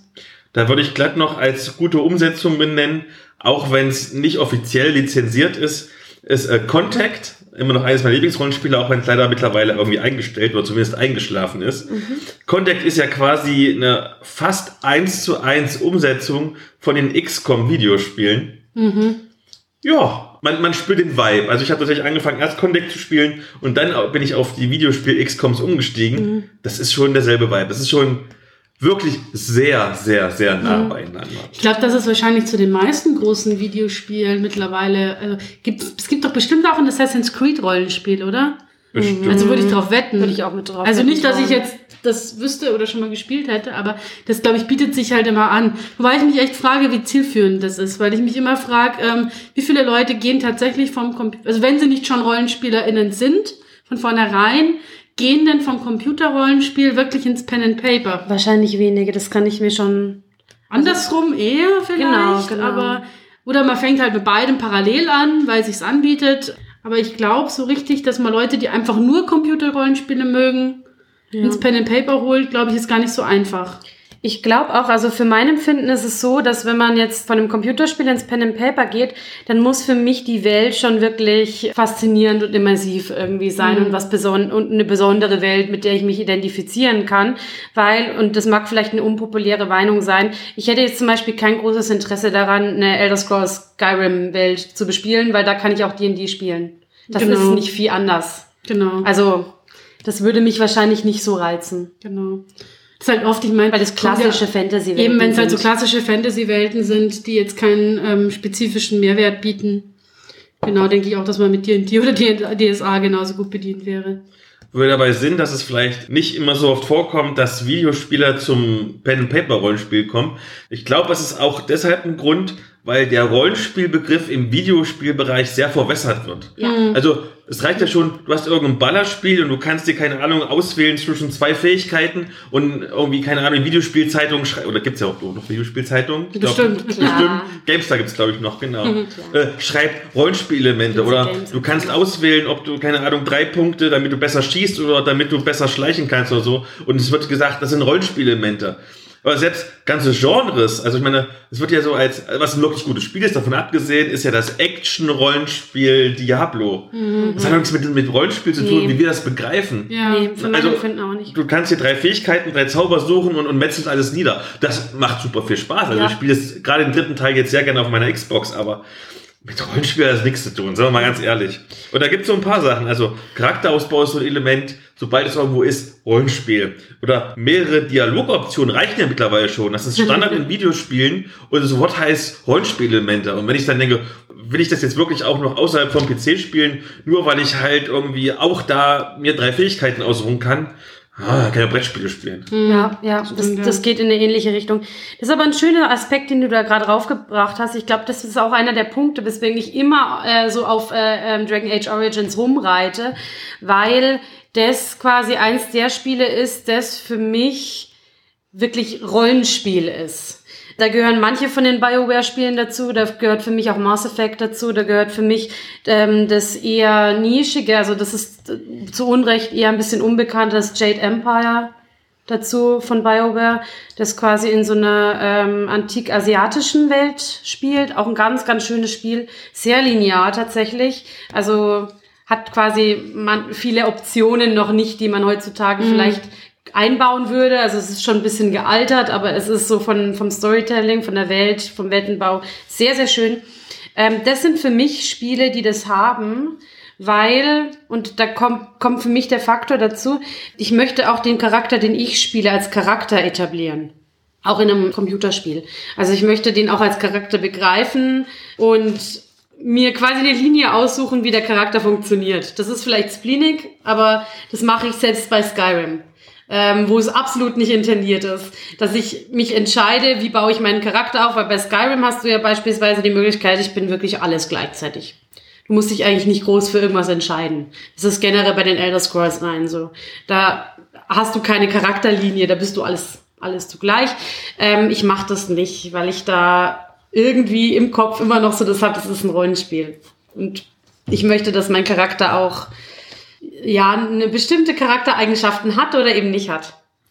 Wie wichtig ist euch denn die Bindung an euren Charakter in Videorollenspielen? Also klar, schon allein, wenn du irgendwie entscheiden kannst, macht dir was Gutes, macht dir was Schlechtes, aber zum Beispiel auch die Optik. Also mittlerweile protzen ja wirklich sehr viele Videospiele damit, dass du bis auf die Barthaare, bis auf die Länge der Nasenhaare deine, deine Figur anpassen kannst. Die Optik ist mir da immer gar nicht so wichtig. Also was mir zum Beispiel ziemlich, ziemlich äh, wichtig ist oder was ich schön finde, ist, wenn du auch Auswahlmöglichkeiten hast, gerade zum Beispiel bezüglich des Geschlechts. Das hast du ja in sehr vielen Reihen nicht. Also gerade die, die Piranha Bytes Geschichten bist du einfach immer der fiese Macker, der durchrennt. Mhm. In Gothic, in Ryzen, in Elex immer der gleiche fiese Macker. Böse, ich weiß, aber so, so ist die Empfindung. Finde ich cool, wenn man das anpassen kann. Ideallösung ist zum Beispiel, wenn du sagst, du bist ein selbst wenn du einen festen Charakter spielst, also beispielsweise würde ich jetzt sagen, bei Mass Effect bist du ja wirklich der Kommandeur von diesem Schiff. Das ist schon eine feste Linie. Da bist du nicht entweder ein Magier, ein Krieger, ein Dieb, in irgendwas. Aber du hast trotzdem die Möglichkeit zu entscheiden, ist das ein weiblicher Charakter, ist das ein männlicher Charakter? Und du kannst ein bisschen deine Hintergrundgeschichte bestimmen. Das finde ich zum Beispiel schöne, schöne Ideallösungen, weil da hast du dann die Möglichkeit, ähm, trotzdem eine gute Story aufzubauen, weil der Charakter ja einen festen, also eine feste Linie hat, aber du kannst trotzdem ein bisschen mitbestimmen. Also ich, ich quatsch da jetzt ein bisschen theoretisch rum, weil ich habe wirklich nicht so irrsinnig viel gezockt in die Richtung. Aber bin, ich gehöre zu den Leuten, die nicht selber zocken, sondern die andere für sich zocken lassen und einfach Let's Plays gucken. Mhm. Ähm, und das ist sehr schön. Und da merke ich auch, wenn man eine vorgefertigte Figur hat, die jemand spielt, dann finde ich, muss das auch wirklich ein richtig guter Charakter genau. sein. Einer mit ähm, entsprechenden Facetten, mit ähm, einfach wirklich eine, eine, eine greifbare plastische Figur die ich genauso erlebe wie den Protagonisten oder die Protagonistin von der Serie. Ne? Mhm. Ähm, da habe ich auch keine Lust, dass das irgend so eine flache Holzpuppe ist, sondern mhm. soll das auch jemand sein, mit dem ich mitfiebern kann. Und ähm, das muss dann, wenn ich eben schon nicht die Möglichkeit habe, selber zu bestimmen, wen ich spiele, äh, muss das zumindest irgendwie für mich gegeben sein. Ich kam auf diese Frage. Ich habe letztens gespielt, ein ganz altes Action-Rollenspiel Alpha-Protokoll. Und da war es so, du konntest deinen Charakter wirklich optisch irgendwie anpassen. War zwar ein Mann, wegen der Geschichte, aber zumindest wie der aussehen soll. Du hattest teilweise bis zu vier verschiedene Dialogoptionen, was der sagen soll, aber der war trotzdem immer irgendwie ein arrogantes Arschloch. und da habe ich wirklich Probleme gehabt, mich mit dieser Figur zu identifizieren, auch wenn irgendwie immer Close-ups kamen zu seinem Gesicht und ich sehen konnte, ah ja, ich habe mir genau diesen Bart ausgesucht. ja, das ist echt, ein, das ist echt ein, ein Faktor. Also deswegen habe ich auch die, die Piranha Bytes Geschichten genannt. Ähm, ich finde es total okay, wenn das Leuten nicht wichtig ist, wie die Hauptfigur ist oder wie dein Avatar quasi als Figur ist. Aber das sind für mich halt wirklich Pappaufsteller. Hm. Also da würden mir vielleicht einige widersprechen, aber der ist immer irgendwie kernig und cool und also ich weiß nicht, der der hat für mich keine keine Höhen und Tiefen und andere Geschichten gibt's, wo ähm, quasi die Handlung, also die Handlung, die im Spiel passiert, deutlich stärker an der Hauptfigur hm. anknüpft also das ist beispielsweise beim gegen mein, meine Meinung sehr verschriebenen Dragon Age 2 so, dass das da sehr stark an der, an der Hauptfigur verknüpft ist. Wobei du da auch die Möglichkeit hast, das finde ich sehr schön. Das ist zwar immer ein fester Charakter, der heißt auch immer Hawk und der hat immer quasi diese, er lebt immer die Geschichte dieser Stadt, aber du kannst trotzdem männlich oder weiblich Hawk sein. Das finde ich zum Beispiel sehr mhm. schön gelöst. Und es gibt auch einen, einen Prototyp Hawk, du kannst ihn aber auch verändern. Also, das ist ganz nett. Und, äh, oder zum Beispiel bei Demonicon, auch wahrscheinlich nicht so bekannt, nicht so viel gespielt, ist ein DSA-Spiel. Mm, ja, ähm, fällt für mich ein bisschen unter den Faktor, hat sich sehr bemüht, aber da ist es zum Beispiel auch so, dass du eine feste Hauptfigur hast, die sehr stark mit der Geschichte verknüpft ist. Und da akzeptiere ich das noch eher.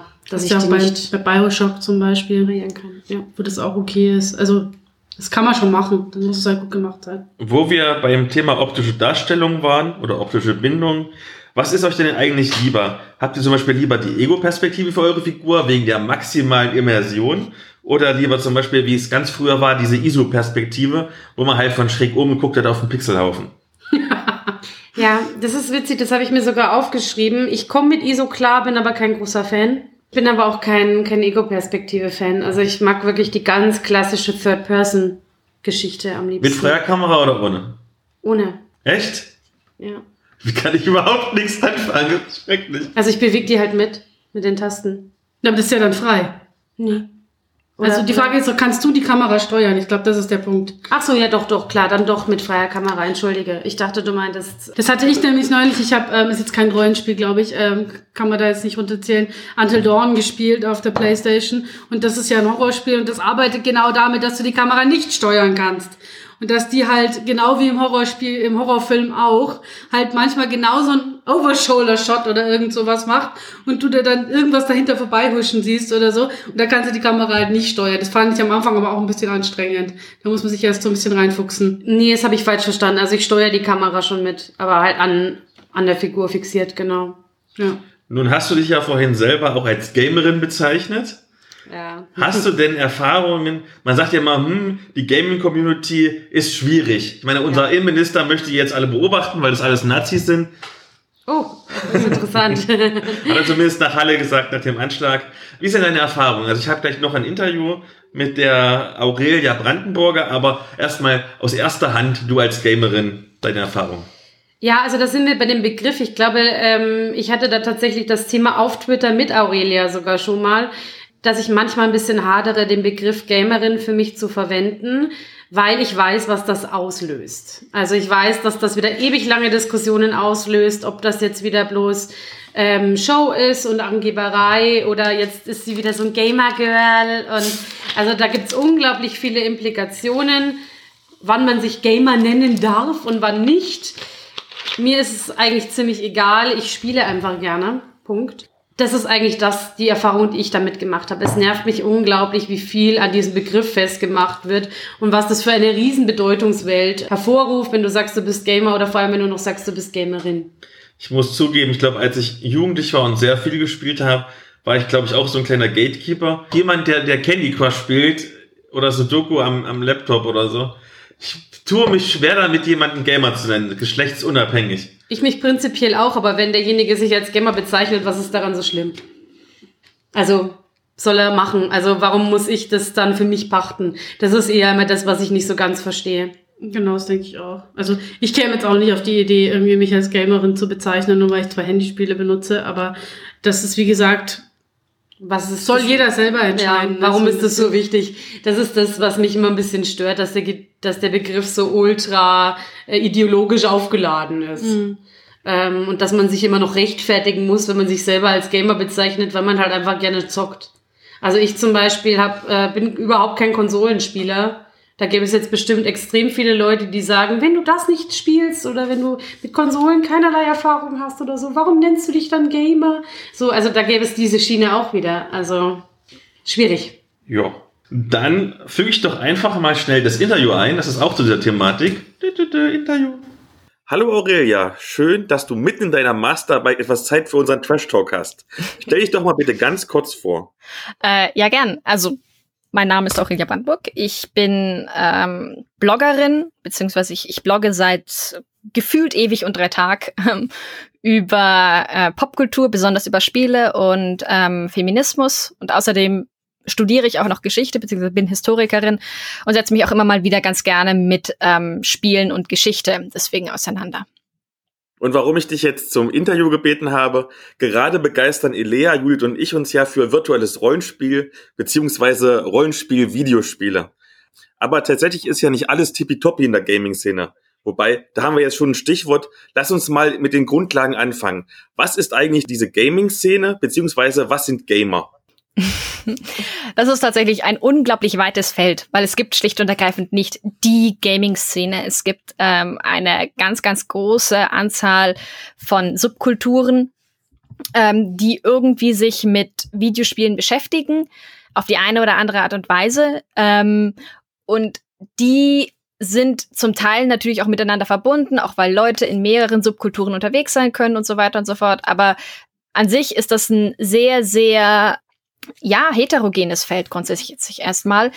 Das Ding ist dann eben, dass wenn man halt, also wenn man von ganz, ganz, ganz grob in der Vogelperspektive sozusagen drauf runter guckt, dann kann man da natürlich eben immer die Gemeinsamkeit entdecken, dass das, das, was man als Gaming meistens bezeichnet, das ist, sind Leute, die sich vor allem mit Blockbuster-Spielen, sage ich jetzt mal, den sogenannten AAA-Spielen vor allem auseinandersetzen.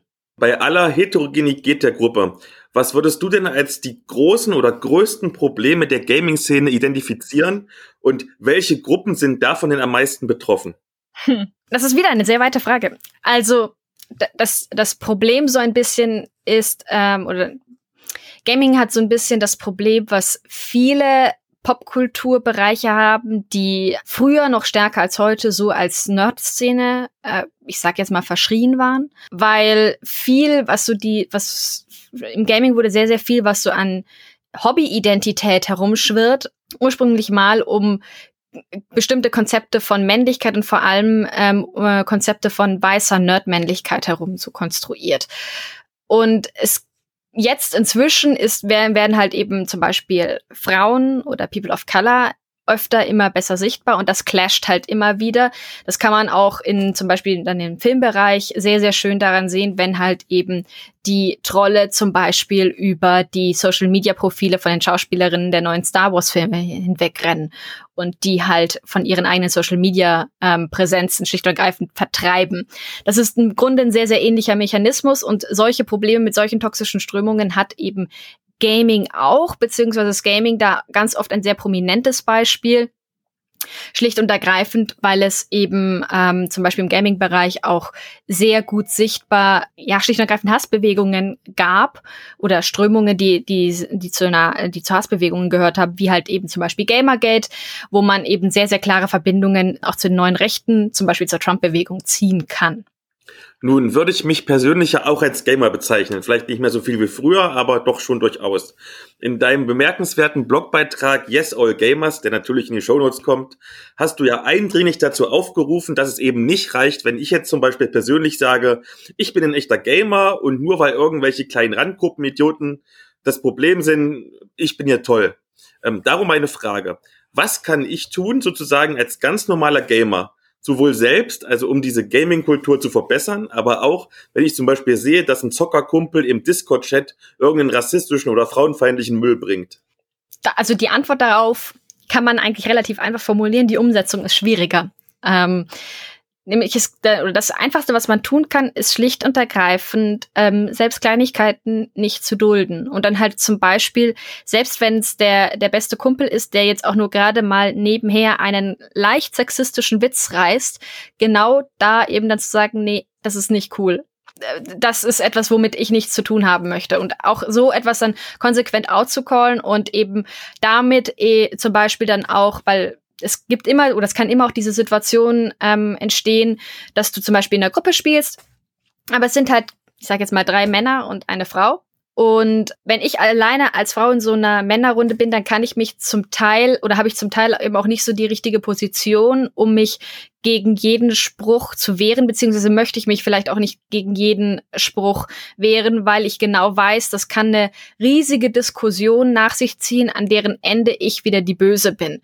Dass ich dann eben dann zum Beispiel vorsichtig bin und da ist es dann halt, das sind so, so Situationen, wo es eben einen deutlichen Unterschied machen kann, wenn dann halt eben nicht ich als die betroffene Person mich dagegen wehren muss, sondern wenn das halt schon jemand anderes in der Gruppe macht und mir dadurch den Rücken stärkt. Das sind so Kleinigkeiten, aber es läuft halt immer darauf hinaus, schlicht und ergreifend ähm, zum Beispiel Rassismus, Sexismus und sehr vieles mehr einfach konsequent nicht zu dulden um das Interview jetzt mal nicht total negativ zu beenden, also dass man glaubt, alles wäre schlimm beim Gaming, sozusagen als positive Gegenbewegung hat sich ja kürzlich die Initiative Kein Pixel den Faschisten gegründet, die namhafte Unterstützerinnen und Unterstützer aus der Zivilgesellschaft und aus dem Gaming-Bereich hat.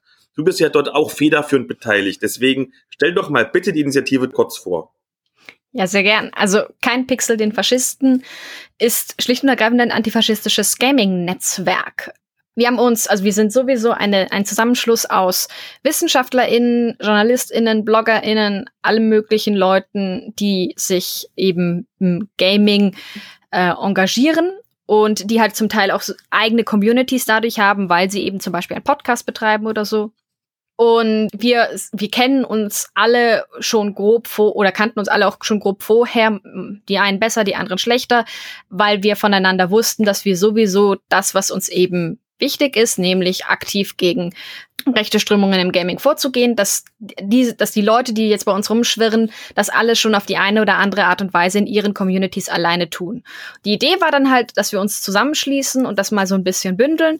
Und ähm, jetzt sind wir eben dran, eine unsere Website aufzubauen, auf der wir zum Beispiel Infomaterial zu bestimmten Themen bereitstellen. Also wir haben jetzt zum Beispiel gerade erst ein Interview veröffentlicht. Da geht es dann darum, wie man denn zum Beispiel mit oder was für eine Rolle Gaming-YouTuber spielen können ähm, bei der Verbreitung von rechtem Gedankengut und wie man da zum Beispiel damit umgehen kann, wenn ich jetzt zum Beispiel, keine Ahnung, mein, meine, mein kleiner Cousin ist jetzt ein großer Fan von irgendwem, der immer, der zum Beispiel für Vergewaltigungswitze oder so bekannt ist. Ähm, wie kann ich denn da versuchen, dem gegenzusteuern? Und das ist so ein bisschen das, was wir im Augenblick versuchen zu machen. Also auf der einen Seite natürlich eben Kräfte zu bündeln, aber auf der anderen Seite eben auch Informationen bereitzustellen. Bevor ich dich jetzt zurück zu deiner Masterarbeit lasse, noch hast du vielleicht für die Hörerinnen und Hörer einen Rollenspiel-Videotipp, der dir auf dem Herzen brennt? Also da kann ich natürlich nicht anders als äh, immer Dragon Age als Reihe zu empfehlen. Das ist meine absolute Lieblingsreihe. Das ist schlicht und ergreifend ein äh, digitales Rollenspiel. Ähm, der erste Teil ist sehr, sehr stark so Dark Fantasy. Das wandelt sich dann im, im Laufe der Reihe bis zum dritten Teil. Und ich mag die Reihe sehr, sehr gerne, weil gerade der, also das steckt grundsätzlich in der Reihe drin, aber gerade der dritte Teil bemüht sich sehr um Diversität. Ist, macht das auch nicht immer alles richtig, aber sie versuchen es und das ist sehr, sehr erfrischend. Und die Story ist sehr, sehr schön. Dann danke ich dir ganz herzlich, dass du kurz Zeit für mich hattest. Sehr gerne. Damit wir jetzt nicht ganz so schwerfällig den Podcast beenden, lass uns noch mal so eine kleine spielphilosophische oder spielmechanische Frage stellen. Wenn ihr Videorollenspiele spielt, was ist denn für euch wichtiger? Skill oder Werte? Oder was macht euch mehr Spaß? Rollenspiele, die euch für euren Skill belohnt, dass ihr dann besser durchkommt? Oder für eure Werte, weil ihr toll aufgelevelt habt? Da bin ich leider irgendwie schon bei der Frage ein bisschen raus, weil ich habe mir das hier extra markiert. Ich weiß, das klingt immer super nerdig, wenn ich das sage, aber mir ist eigentlich die, die Herausforderung auf spielmechanischer Sicht in einem Spiel nicht sonderlich wichtig. Mir geht's wirklich um die Handlung. Mir geht's wirklich um die Figuren und um die Welt. Ähm, deswegen, ja, ich würde einfach sagen, mir ist es lieber, wenn ich für Werte belohnt werde, weil ich keinen Skill habe. Ähm, das heißt, wenn ich irgendwie Skill brauche für etwas, um das zu schaffen, dann bin ich raus. Deswegen, ja, ich finde aber, wie gesagt, weder Skill noch Werte unbedingt was Ausschlaggebendes für ein, für ein gutes Spiel. Ja, ist bei mir ähnlich. Ich bin jetzt auch nicht irrsinnig erfahren mit, mit Gaming und ähm, ich merke auch, dass ich an Grenzen komme. Also das ist halt immer so ein bisschen das Problem, ne? Wenn du nicht viel spielst, dann fehlen dir natürlich irgendwie so ein bisschen auch die mechanischen Skills, die du brauchst. Man hat aber dann natürlich selten auch den Elan, sich wirklich mal stundenlang hinzusetzen und einfach mal, wie du gesagt hast, ne, einfach 20 Ebenen Ratten einfach mal abzuschnetzeln, um zu gucken, wie das funktioniert. Ähm, da bin ich auch einfach nicht geduldig genug für sowas. Das heißt, ich bin echt immer dankbar, wenn Spiele einfach so einen super easy Mode haben, den man einstellen kann, ähm, wo man sich einfach auf die Story konzentrieren kann, wo es vielleicht irgendwie ein paar Quicktime-Events oder irgend sowas gibt. Ähm, oder halt relativ simple Mechaniken, mit denen man gut dealen kann weil ich mir auch denke, ich möchte da jetzt nicht irgendwie so ein, das soll kein, nicht in einen sportlichen Wettkampf ausarten mhm. müssen, sondern das soll ja irgendwie zu meiner Unterhaltung dienen. Mhm. Aber ich habe auch Verständnis, wenn Leute sagen, sie finden das geil. Also ich meine, der Jurist spielt ja zum Beispiel abartig gerne Dings, ähm, ähm, Dark Souls. Dark Souls.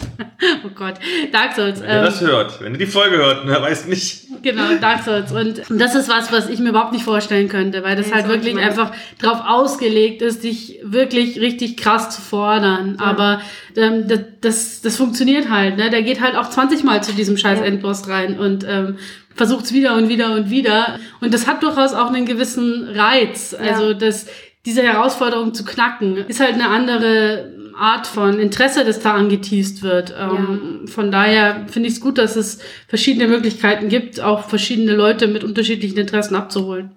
Ich könnte mich ja mit beiden ganz gut arrangieren, sowohl mit skillbasierten Spielen als auch mit wertebasierten Spielen. Was ich aber total schrecklich finde, ist, wenn du ein Spiel hast, was dich bestraft dafür, dass du den Skill hast, aber du kannst den nicht einsetzen. Also ich erinnere mich, eines meiner Lieblingsspiele, als ich noch ein Kind, nein, Kind nicht, aber ein Jugendlicher war, war Brothers in Arms. Und da war es zum Beispiel, das Spiel wollte nicht, dass du, das war so ein Taktik-Shooter, dass du gut schießt, sondern es wollte, dass du, keine Ahnung, die Leute umgehst oder so und schleichst und sowas machst. Und wenn du auf irgendwas geschossen hast, dann hat der Computer automatisch daneben geschossen oder zumindest eine so große Streuung gemacht, obwohl du, es hat mich aufgeregt. Ja, das ist dämlich. Und dann gab es dann den dritten Teil. Und da war es das erste Mal, dass du wirklich, wenn du Skill hattest, auch getroffen hast. Und es hat einfach viel, viel, viel, viel mehr Spaß gemacht. Und es ist einer der besten Shooter, den ich je gespielt habe.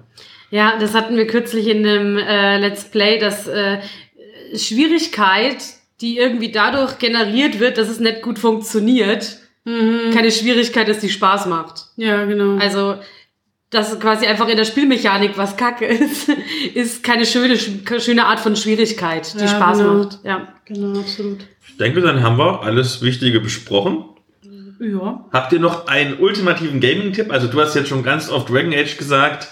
Du darfst aber gerne noch was sagen, falls du irgendeinen Tipp hast. Tipp nicht in, in die Richtung. Also mein, mein großes Plädoyer wäre eigentlich, ich würde mir wünschen, dass endlich mal wieder solche Spiele gemacht werden. Weil ich in letzter Zeit sowas so gut wie gar nicht mehr in der Hand hatte. Also wenn man auf eine Art Action-RPG steht, das mal ein bisschen ein anderes Setting hat und ein bisschen anders funktioniert, das habe ich vor sehr, sehr langer Zeit gespielt. Das ist äh, Venetica. Das ist ausnahmsweise auch mal ein äh, RPG mit einer festen Figur, die weiblich ist. Ähm, was man selten hat und was mir sehr gut gefallen hat, hat so ein bisschen, finde ich, so ein eh so ein Venedig-Setting, wie schon der Name sagt, aber mehr so in die viktorianische Richtung, also nicht, nicht mittelalterlich in dem Sinne, fand ich ein interessantes Setting. Genau, dann habe ich Jade Empire ja schon erwähnt, dass wenn man sehr lineare Spiele mag, ultra Spaß macht, dieses schöne, schöne Asia-Setting hat, nette Figuren, hat so ein bisschen den Martial Arts-Effekt mit drinnen, macht Spaß. Und ja, das wären jetzt meine beiden großen Aspekte, weil ich glaube, die DSA-Spiele, da brauche ich nicht viel erwähnen. Die sind auch, also gerade sowas wie Drakensang, was ich ja durchaus begeistert gespielt habe, als ich noch jünger war, die sind nett gemacht, aber die sind halt auch sehr brav. Also und für eine andere Zielgruppe, also gerade für eine erwachsene Zielgruppe könnte da schon ein bisschen mehr Wumms drin sein, ein bisschen mehr. Mehr Erotik für dich als Reiherspielerin. Sowieso mehr Erotik, aber auch ein bisschen düsterer. Das sind halt Spiele, die ab zwölf sind, das merkt man auch. Dürfte ein bisschen eine aufregendere Welt auch haben, sind, sind sehr brav, aber ich mag die Spielmechanik sehr, weil die quasi dieses Fake-Rundenbasierte haben. Also es ist rundenbasiert, es läuft aber von alleine ab. Und das fand ich eine sehr schöne Art und Weise, damit umzugehen. Dann kann man immer quasi noch gucken, was gewürfelt wurde. Genau, gesagt, vom das Programm hat ja auch System. gewürfelt, ob du die Probe geschafft hast und so. Das war, Das ganz war, war ganz, ganz niedlich, weil da kam dann, also die haben dann versucht, danach quasi Dämonicon zu machen ähm, im DSA-Setting und das sollte dann dieser düstere kleine Bruder sein von, oder große Bruder von Drakensang, ist aber auch ein Action-RPG, also ganz andere Spielmechanik. Ich fand die Spielmechanik anstrengend, ehrlich gesagt. Also es war nicht so ganz meins. Es war, wie gesagt, hat sich sehr bemüht und es hat ein sehr, sehr seltsames, für die, die es gespielt haben, bisschen merkwürdig anrüchiges Inzestgrundthema, das mich etwas verstört hat. Vielleicht kann da ja mal jemand, der das auch gespielt hat, mal einen Kommentar dazu abgeben. Würde mich interessieren. Das würde ich wieder nicht mehr so empfehlen. Also mach doch mal einen Drakensang in Erwachsener. Finde ich schön. Also ich würde mich jetzt zurücknehmen, irgendwelche Tipps abzugeben, weil ich einfach viel zu wenig selber zocke. Aber ich lasse einfach einen ähm, Tipp da und für alle die, die genauso die, die Computerspiele genauso mögen wie ich, aber es hassen zu zocken, den, den, würde ich nämlich sehr gerne den Bruga ans Herz legen. Der Bruga ist mein Lieblings-Let's Player. Das Schöne am Bruga ist, dass er ja mittlerweile auch nicht mehr so ganz jung ist, sondern auch schon auf die 40 zugeht, mittlerweile Frau und Kind hat, einfach gesettelt ist, keiner von diesen Typen ist, die meinen, sie müssen jetzt mega krass edgy sein und irgendwie super hip und überhaupt, sondern der macht einfach sein Ding, der ist aber mega authentisch, er ist total sympathisch und ähm, ist einfach auch irrsinnig respektvoll gegenüber den, den Spielen, gegenüber den Figuren und so weiter, ähm, hat auch wirklich ernsthafte Sachen gespielt. Und spielt ähm, auch sehr reflektiert. Spielt auch sehr reflektiert. Sehr, sehr, intelligent. Genau, also ähm, macht sich auch wirklich viele Gedanken über das, was passiert. Und der hat auch viele Rollenspiele gespielt, auch die Klassiker, hat, glaube ich, Witcher gespielt und hat ähm, Kingdom Come Deliverance gespielt und auch sonst, also jede Menge, ähm, macht aber auch viel Horror und auch so Indie-Horror und sowas. Also kann ich guten Gewissens empfehlen. Dann habe ich noch zwei Indie-Tipps, wobei eines von den beiden ist gar nicht so Indie, nämlich The Banner Saga, das ist eine Trilogie. Das ist, wobei das ist fast schon, das ist gar kein richtiges Rollenspiel, das ist mehr schon so eine, hm, wie soll ich das sagen? Fast so wie so, fast schon wie so ein Telltale-Geschichte, also genau, sehr viel Novel, genau. beobachten, wie die Leute reden, dann kann man sich ab und zu mal überlegen, was die antworten. Das hat echte Konsequenzen, da sterben auch manchmal Leute, wenn du falsche Antworten gibst oder also es gibt keine richtigen, keine richtigen und falschen Antworten. Ne? Und du hast dann eine Heldengruppe, die du aufleveln kannst. Das ist wirklich ein sehr, sehr, sehr schönes, super atmosphärisches Spiel vor allen Dingen oder Trilogie mittlerweile. Und das war, glaube ich, eines meiner ersten ähm, Computerspiele nach einer langen Zeit, wo ich nicht mehr gespielt hatte. Das ist so ein Roguelike, das heißt Faster Than Light. So ein kleines Indie-Spiel mit Pixelgrafik, wo du eine Raumschiffbesatzung steuerst. Die hat, äh, das Raumschiff ist quasi dein Charakter und die Besatzung haben auch nochmal eigen, alles eigene Werte und du musst fliehen von einer großen Armada, weil du wichtige Informationen hast und kommst dann an verschiedene Planeten, wo du immer was machen kannst ja, aufleveln kannst und fliehen kannst. Du stirbst ziemlich oft, du wirst ziemlich oft irgendwie abgeschossen, weil du dich halt reinfutzeln musst. Das ist das bessere Star Trek.